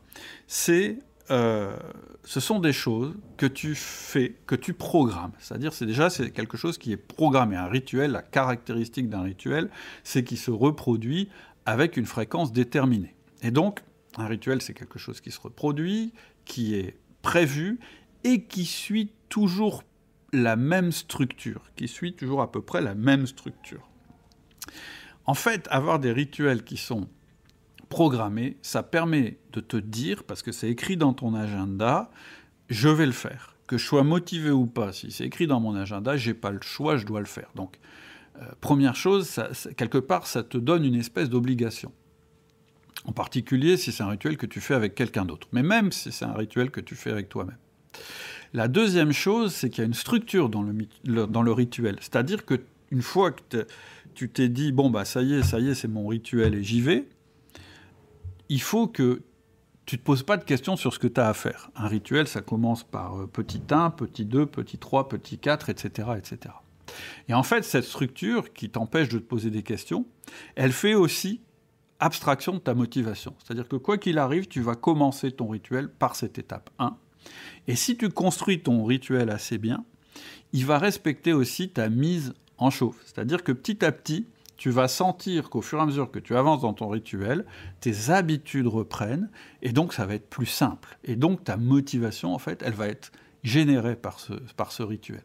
Donc l'idéal, d'ailleurs, c'est de créer des rituels qui rassemblent les caractéristiques du flow, dont je te parlerai la prochaine fois, parce que c'est la, la, loi numéro 18, et que euh, ça fait une demi-heure qu'on discute. Mais je reviens quand même au rituel pour aller jusqu'au bout.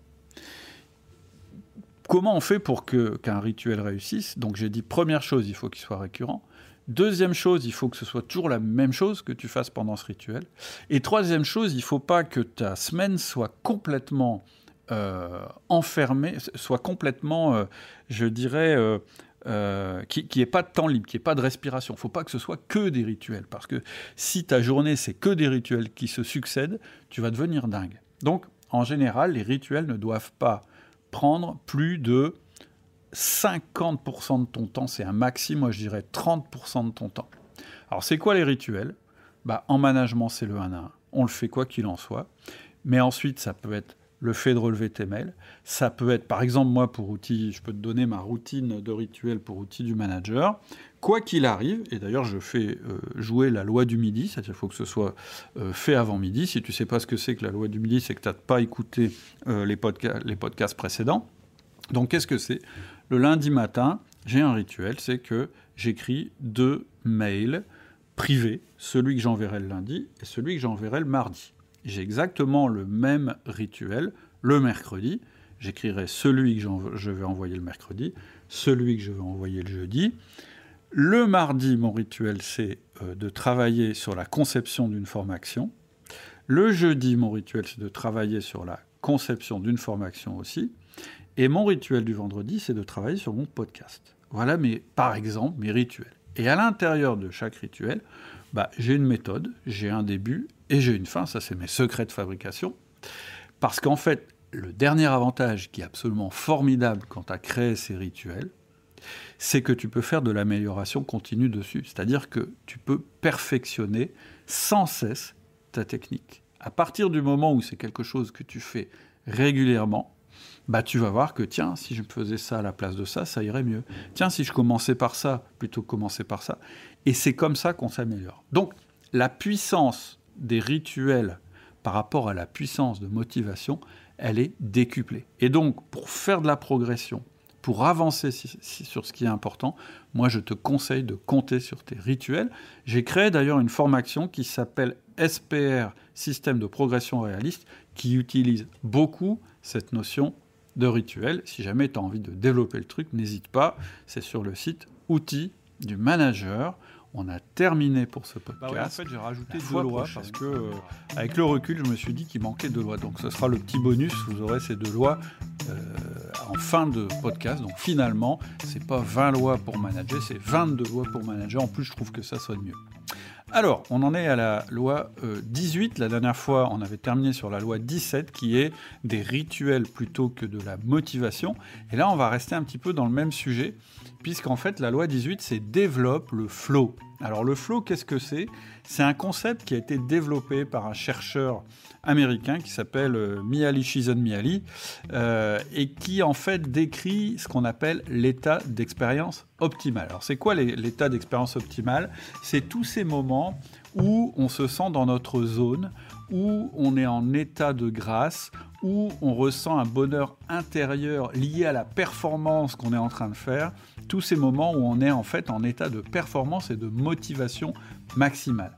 C'est tous ces moments en fait, où on est parfaitement en phase avec notre travail ou avec l'activité qu'on est en, train de pratiquer. Euh, à chaque fois qu'on est motivé par ce qu'on fait, mais sans ressentir de difficulté. C'est-à-dire qu'il y a un effort, mais il n'y a pas, euh, mais on ressent pas de difficulté par rapport à cet effort. Et c'est dans ces cas-là qu'on est le plus productif. C'est aussi tous ces moments où on perd un peu la notion du temps qui passe. Tu sais, tous ces moments où tu te mets sur un boulot et puis tu te fais complètement absorber par ton travail. Tu n'as même plus conscience vraiment de ce que tu fais, mais tu n'as plus que conscience du travail que tu es en train de réaliser. Et finalement, ben, l'heure passe, tu t'en rends pas compte. C'est tous ces moments où on loupe des repas parce qu'on est tellement passionné par ce qu'on est en train de faire, etc. etc. C'est ressenti d'ailleurs aussi dans le cadre euh, du sport ou d'un effort physique. C'est tous ces moments, par exemple, quand on court, où tout d'un coup, bah, on, on se rend plus compte, là encore, du temps qui passe. On, est vraiment dans notre zone. On fait des efforts, notre corps fait des efforts, mais nous, on sent plus cet effort, etc., etc. Alors, pourquoi je parle de ça? Bah Parce que c'est un outil à la fois hyper intéressant pour toi dans ton travail et hyper intéressant aussi pour tes collaborateurs. Alors, qu'est-ce qu'il faut réunir comme condition pour obtenir et atteindre cet état de flow? En fait, il y a cinq conditions qui ont été déterminées par euh, Miali Shizun Miali, et puis une sixième qu'il a ajoutée un peu plus tard dans un autre bouquin qu'il a sorti après son bouquin sur le flow. Et donc, c'est quoi déjà ces cinq premières conditions? La première condition, c'est d'avoir un objectif clair, c'est-à-dire que tu sais exactement vers quoi tu tends. La deuxième condition, c'est que tu as une rétroaction immédiate, c'est-à-dire que tu sais immédiatement et en temps réel si tu es en train d'avancer vers ton objectif ou si tu es en train au contraire de reculer par rapport à ton objectif. Par exemple, quand tu cours, ça va être les fois où, euh, par exemple, tu te chronomètres, puis tu vois que tu es en avance ou en retard par rapport à ton temps. Quand tu, euh, euh, je sais pas, tu fais de l'escalade, bah, tu te rends compte si tu montes ou si tu descends, etc. Ce qu'on appelle la rétroaction immédiate, c'est savoir en temps réel où on en est par rapport à notre objectif. La troisième condition, c'est que ce soit toi qui contrôles tes actions. C'est-à-dire que la performance ne dépend pas de quelqu'un d'autre, ou en tout cas, elle est en très grande majeure partie liée à ton effort, à toi personnellement. Le quatrième, euh, la quatrième condition, c'est d'être concentré sur ta tâche, c'est-à-dire de ne pas être dérangé, et aussi d'avoir eu le temps de rentrer dans cet état de flow. L'état de flow, il n'est pas immédiat. Hein. C'est comme quand on court. En général, il faut un quart d'heure pour se mettre euh, en route, etc. etc. Bah, l'état de flow, c'est pareil. C'est pas immédiat. Ça arrive au bout d'un moment. Quand on est concentré sur notre tâche, quand on n'est pas euh, euh, perturbé par des éléments extérieurs, des interruptions, etc. Le cinquième critère pour atteindre le flow, alors celui-là, il est intéressant. Il faut que la tâche que tu as à réaliser, elle soit réalisable, c'est-à-dire qu'elle soit pas complètement euh, euh, trop euh, difficile par rapport à ton niveau, mais il faut quand même qu'elle constitue un défi. Parce que si la tâche est trop compliquée, bah, tu vas plutôt faire un burn-out, tu vas pas réussir à avancer, donc tu pourras pas atteindre ton état de flow. Mais si la tâche en même temps elle est trop simple, c'est-à-dire tu peux la faire sans faire d'effort, etc., qu'elle constitue pas un défi, tu vas t'ennuyer et tu vas sortir de l'état de flow. Donc il faut que tu sois stimulé par la tâche, mais ni trop peu, euh, ni trop. Donc ça, c'est les cinq conditions pour le flow. Et dans le cadre du travail en particulier, euh, Miali, Shizan Miali, il a ajouté un, sixième euh, critère, c'est qu'il faut que ton travail ait un sens. C'est-à-dire qu'il faut que tu comprennes en quoi ton travail contribue à un objectif qui est supérieur. Et donc, tu as bien compris que ça peut être utile de, savoir ça, à la fois dans ton travail, toutes les lois que je t'ai données avant sur le compartimentage, l'organisation, etc., elles partent du principe que quand je te dis, tu sais, tu dois avoir des moments où tu prends du recul, des rendez-vous avec toi-même, où tu travailles sur ton dossier, tu n'es pas interrompu, etc., etc., bah, très clairement, c'est pour te faire atteindre l'état de flow, parce que je sais qu'au bout de 10 minutes d'immersion dans ton travail, bah, tu vas commencer à être de plus en plus efficace en faisant de moins en moins d'efforts, et tu as toutes les chances d'atteindre cet état de flow qui est extrêmement motivant. Et en général, ça dure 90 euh, minutes, puis après, tu sors de ton état de flou et c'est le temps de t'arrêter, de faire autre chose, d'alterner avec une autre tâche. Mais c'est vrai aussi pour tes collaborateurs. C'est-à-dire que si je prends chacun des points, des six points, le premier euh, point, c'était de dire avoir un objectif clair. Qu'est-ce que ça veut dire? Bah, Ça veut dire que tes collaborateurs, il faut que tu leur donnes un objectif précis. Quand euh, tu dois avoir une rétroaction immédiate, deuxième point, qu'est-ce que ça veut dire? Bah, Il faut que tu utilises l'outil feedback d'outil du manager, puisque c'est exactement ça le rôle de l'outil feedback. C'est de dire à tes collaborateurs régulièrement et quasiment en temps réel si sont sur la bonne voie ou pas. Le troisième point, c'était euh, c'est vous qui contrôlez vos actions. Bah, ça, c'est la délégation, c'est-à-dire euh, être en état d'autonomie et de responsabilité. Ensuite, c'était vous êtes concentré sur votre euh, tâche, bah, c'est le management compartimenté et la possibilité que tu dois donner à tes collaborateurs de pouvoir se concentrer sur leurs tâches sans toi les interrompre en permanence et sans qu'ils soient interrompus. Le cinquième, c'est euh, la tâche est réalisable mais constitue un défi. Ça, c'est la gestion des compétences et le coaching. C'est-à-dire que si tu vois que ton collaborateur ne parvient pas à atteindre son objectif, c'est qu'il y a un problème de compétences et donc il faut réajuster. Et puis, évidemment, le sixième point, donner du sens, bah c'est une des lois dont on a parlé, qui est parler-leur du pourquoi plutôt que du comment. Donc tu vois, si tu réussis à, réunir ces éléments pour tes collaborateurs, qu'est-ce qui va se passer? Bah En fait, tu n'auras pas à les motiver, puisqu'en fait, ce sera le fait de travailler qui va les mettre dans cet état d'expérience optimale. Et cet état d'expérience optimale, il est motivant en soi. Donc, à partir du moment où le travail devient motivant, ben, ça ne sert plus à rien de motiver les gens au travail, puisque c'est le travail en lui-même qui les motive. Et ça, c'est vraiment ton objectif en tant que manager vis-à-vis -vis de tes collaborateurs. C'était la 18e loi. La 19e loi, c'est juste mais pas transparent. Et ça, je m'adresse à toi c'est à la mode la transparence en ce moment. On n'arrête pas de nous parler de la transparence des hommes politiques, de la transparence des patrons, des boss, etc. Je vais te dire clairement mon idée là-dessus. Je trouve ça débile. En fait, je pense que on s'attend pas à ce que notre boss soit transparent ou même qu'il soit normal. C'est pas ça le plus important. Je pense que le plus important, c'est que notre boss il fasse le job, c'est-à-dire qu'il soit lui-même euh, je dirais, performant, mais surtout qu'il soit respectueux vis-à-vis de nous, qu'il soit motivant, c'est-à-dire qu'il nous donne envie d'y aller, et surtout qu'il soit juste. Et c'est pour ça que toi, en tant que manager, c'est la même chose. Ne t'égare pas trop sur le chemin de la transparence, mais vise plutôt le chemin de la justesse et de la justice. Alors pourquoi tu ne peux pas promettre la transparence à tes collaborateurs? D'abord, c'est parce que c'est une chimère la transparence personne n'est jamais transparent en permanence et c'est une bonne chose. Moi, j'ai pas envie de savoir en temps réel ce que pensent les gens autour de moi, ça m'intéresse pas. Et moi-même, d'ailleurs, je suis pas sûr que je sois complètement transparent par rapport à moi-même. Parfois, je fais des choses que je comprends pas et c'est pas grave. Donc, Déjà, la transparence dans l'absolu, c'est une chimère. Vouloir poursuivre ce truc-là, je pense qu'on perd beaucoup de temps. Et puis, dans l'entreprise, il y a autre chose c'est que la transparence, c'est incompatible avec ton rôle hiérarchique. C'est-à-dire que dans ta fonction, il y a écrit, comme tu es manager, il y a écrit que tu vas avoir des informations que tu ne seras pas toujours libre de partager avec tes collaborateurs. Et là, je ne t'incite pas à faire de la rétention et à pas donner des informations que tu pourrais donner. Je t'incite simplement à avoir de la réserve. Quand on est un poste de manager, par moment on sait des choses et parfois on ne peut pas en parler nos collaborateurs. Donc le mythe de la transparence, il est incompatible avec la hiérarchie et avec euh, ta fonction de, de, manager. Donc voilà pour la transparence. Poursuivre ce truc-là, c'est absurde, ça te mènera nulle part. Maintenant, ça ne veut pas dire que tu dois être opaque ou illisible. En fait, je pense qu'un manager, pour être respecté, il doit être prévisible.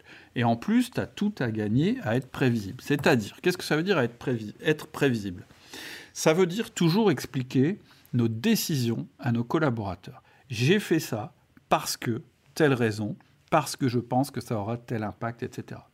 Plus tu feras ça, plus tes collaborateurs vont comprendre comment tu fonctionnes et donc ils vont être capables, même quand tu ne seras pas présent, de réagir et d'agir comme si tu étais présent. Et toi, c'est ce que tu veux. C'est une des grandes clés de la délégation et de l'autonomie, c'est d'être tellement lisible que finalement les collaborateurs, après, ils n'ont plus besoin de toi pour prendre les décisions parce qu'ils ont compris comment tu fonctionnais. Premier truc, donc, être prévisible. Ensuite, en tant que manager, tu veux être juste dans les deux sens du terme, c'est-à-dire tu veux être juste dans tes analyses, etc., ça c'est la justesse, mais tu veux aussi être juste dans le sens de la justice, c'est-à-dire que ce que tu pourrais faire de pire dans ton équipe, ce serait laisser penser qu'il y a du favoritisme ou euh, laisser penser qu'il y a des injustices. Et donc ce qui va t'aider là à nouveau, c'est avoir un système cohérent euh, dans ta prise de décision. Et puis, la dernière chose que je voudrais dire par rapport à la transparence, c'est que ta communication en entreprise, elle est contrôlée. C'est-à-dire que, en tant que manager, ton objectif dans l'entreprise, c'est d'obtenir les deux R, on en a déjà parlé, les résultats et la rétention, c'est-à-dire les performances et la fidélité de tes collaborateurs. Et donc, toute ta communication, elle est axée là-dessus. Et donc, quand on a une communication qui est contrôlée, ça veut dire qu'on n'est pas transparent. Donc, tu n'es pas dans ta boîte comme tu es dans la vie courante. Tu n'es pas avec tes collaborateurs comme tu serais avec tes potes. Mais ça, c'est normal. Il n'y a rien de bizarre là derrière. Je te donne un exemple. Je pense que tu n'es pas avec tes amis, avec tes potes, comme tu es avec ton conjoint ou ta conjointe, etc., etc., etc. On a différents degrés d'intimité selon les relations qu'on a, et c'est très bien comme ça. Donc, juste oui, mais pas transparent. Euh, d'ailleurs, il y a un truc, j'en profite pour dire, tu peux pas non plus garantir la, confidentialité totale vis-à-vis de tes collaborateurs. Quand tu as un collaborateur qui te dit, bon, j'ai un truc à te dire, mais il faudra pas le répéter, tu peux pas lui dire oui. Tu peux lui dire, bah non, écoute, ça dépend si ça mis en danger l'entreprise, que tu vas me dire, je peux pas te garantir que je pourrais pas le répéter à la direction. Voilà, je ferme la parenthèse.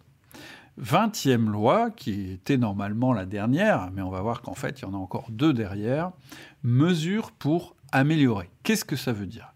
Ça veut dire, et tu l'as sûrement déjà entendu, qu'en entreprise, on n'améliore pas ce qu'on ne mesure pas.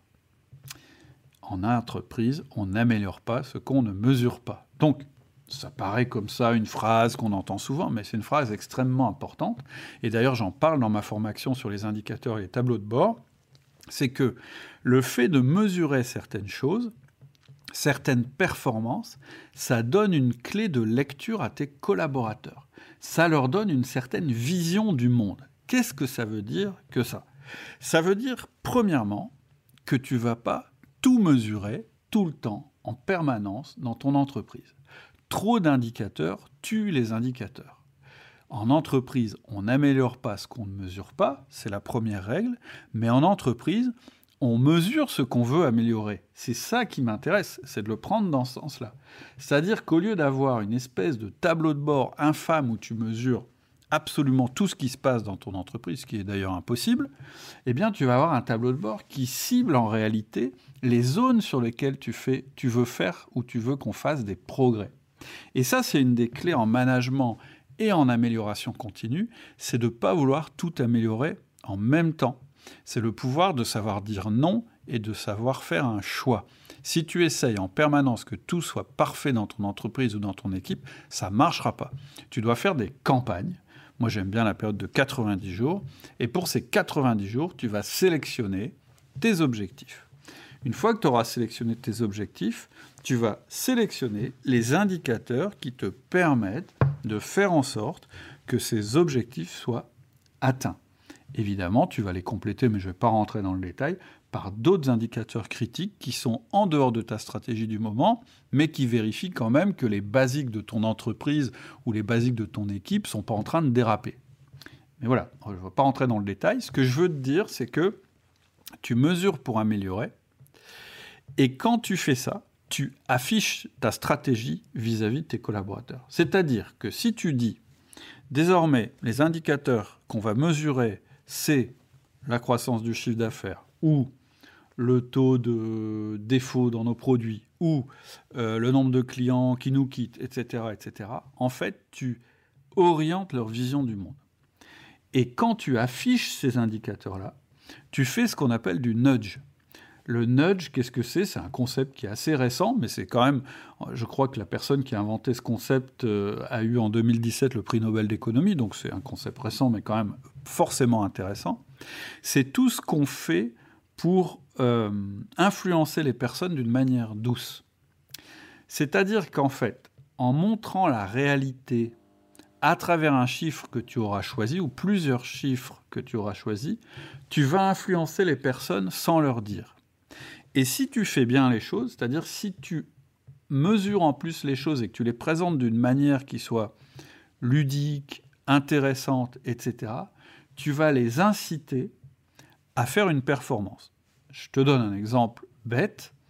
Si en permanence, je suis dans un bureau, par exemple dans un centre d'appel qui prend des commandes et qui normalement dont la vocation est de prendre des commandes, et qu'un jour on aimerait bien que les personnes qui prennent des commandes fassent aussi du upselling, c'est-à-dire que à chaque fois qu'elles prennent une commande, on a envie qu'en plus elles proposent un produit complémentaire.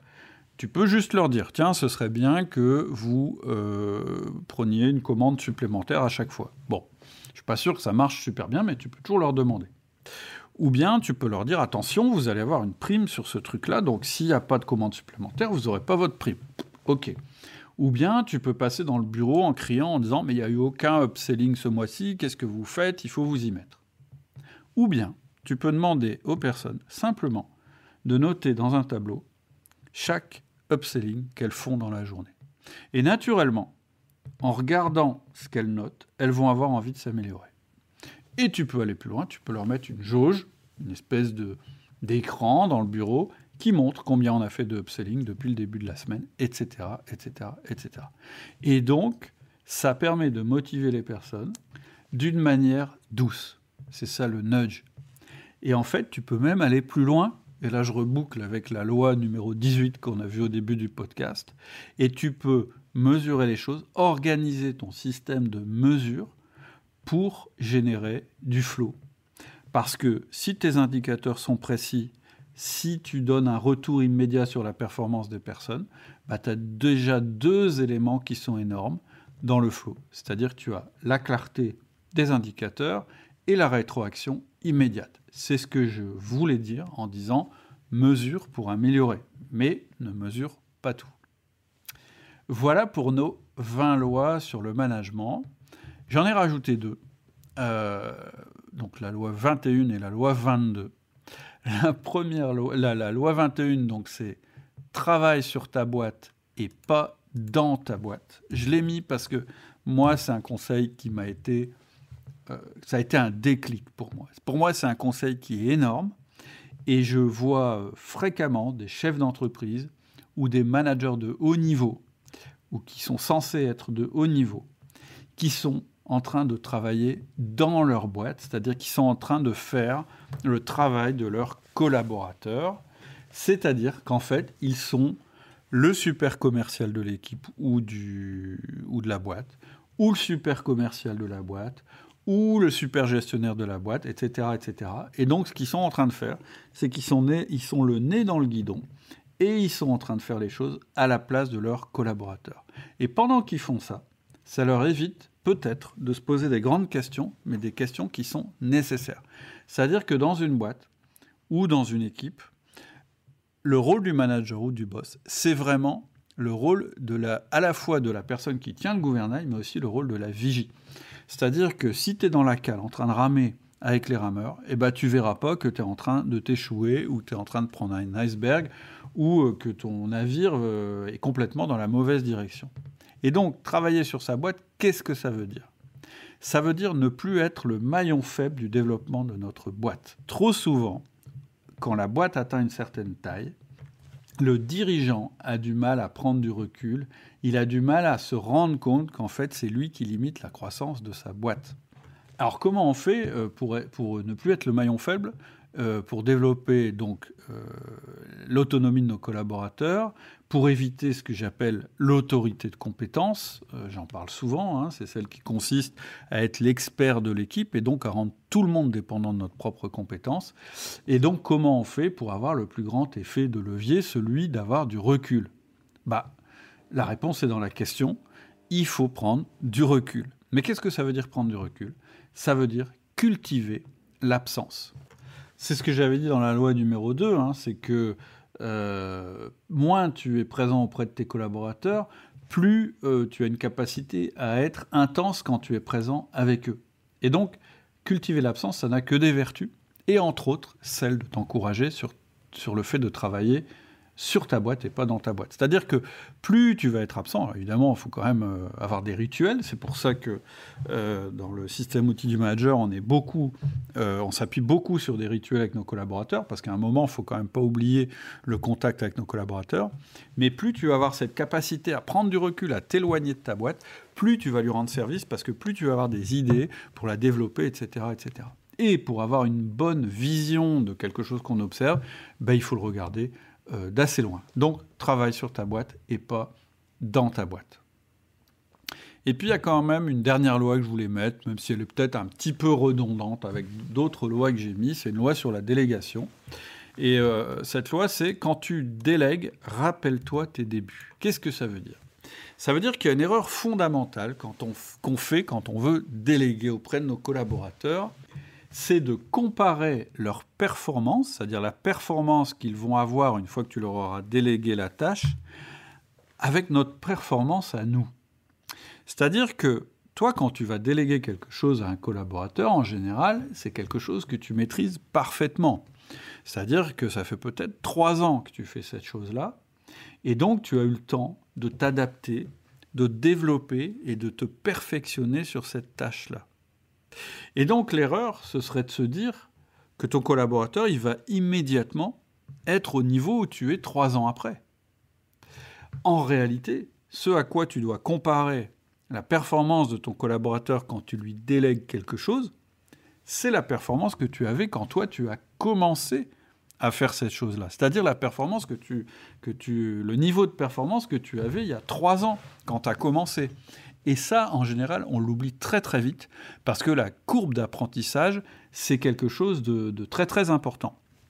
Et donc, cette courbe d'apprentissage qui est intéressante, qui fait qu'on a envie de garder les personnes dans la boîte parce que c'est plus compliqué de leur expliquer des choses, etc., cette courbe d'apprentissage, c'est vraiment un frein à la délégation. C'est-à-dire que quand tu délègues quelque chose à quelqu'un et que tu vois qu'il met trois fois plus de temps que toi pour le faire, ça ne veut pas dire que tu lui as mal expliqué, pas forcément.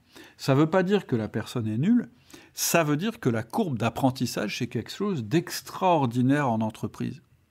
Et donc, quand tu lui délègues quelque chose et que tu vois qu'il y a un tel écart entre ta rapidité, ta précision, etc., et la sienne, c'est simplement le gap entre, bah, au début, quand on commence à faire quelque chose, et le progrès qu'on est capable de faire avec le temps. Et donc, ce qu'il faut que tu te dises quand tu délègues quelque chose à quelqu'un, c'est pas euh, oh là là, il est nul et, euh, on n'y arrivera jamais parce qu'il n'a pas le niveau, c'est comment fait-on pour réduire cette courbe d'apprentissage? C'est-à-dire que la question que tu dois te poser, c'est moi j'ai mis trois ans pour en arriver là, mais on m'a pas aidé, et donc c'est pour ça que j'ai mis trois ans. Comment je fais pour que la personne à qui je délègue la chose euh, soit capable de rejoindre mon niveau en beaucoup moins de temps? Et c'est là que ton rôle de manager, il commence. C'est pas au moment où tu dis, bon, bah tiens, maintenant c'est toi qui vas faire ça et puis je vais plus m'en occuper. Ton rôle de manager, ça va être de comprendre comment tu vas faire une courbe d'apprentissage la plus courte possible à cette personne-là. Et à partir du moment où tu as compris ça, tu comprends tout le phénomène de la délégation. La délégation, c'est comme un train.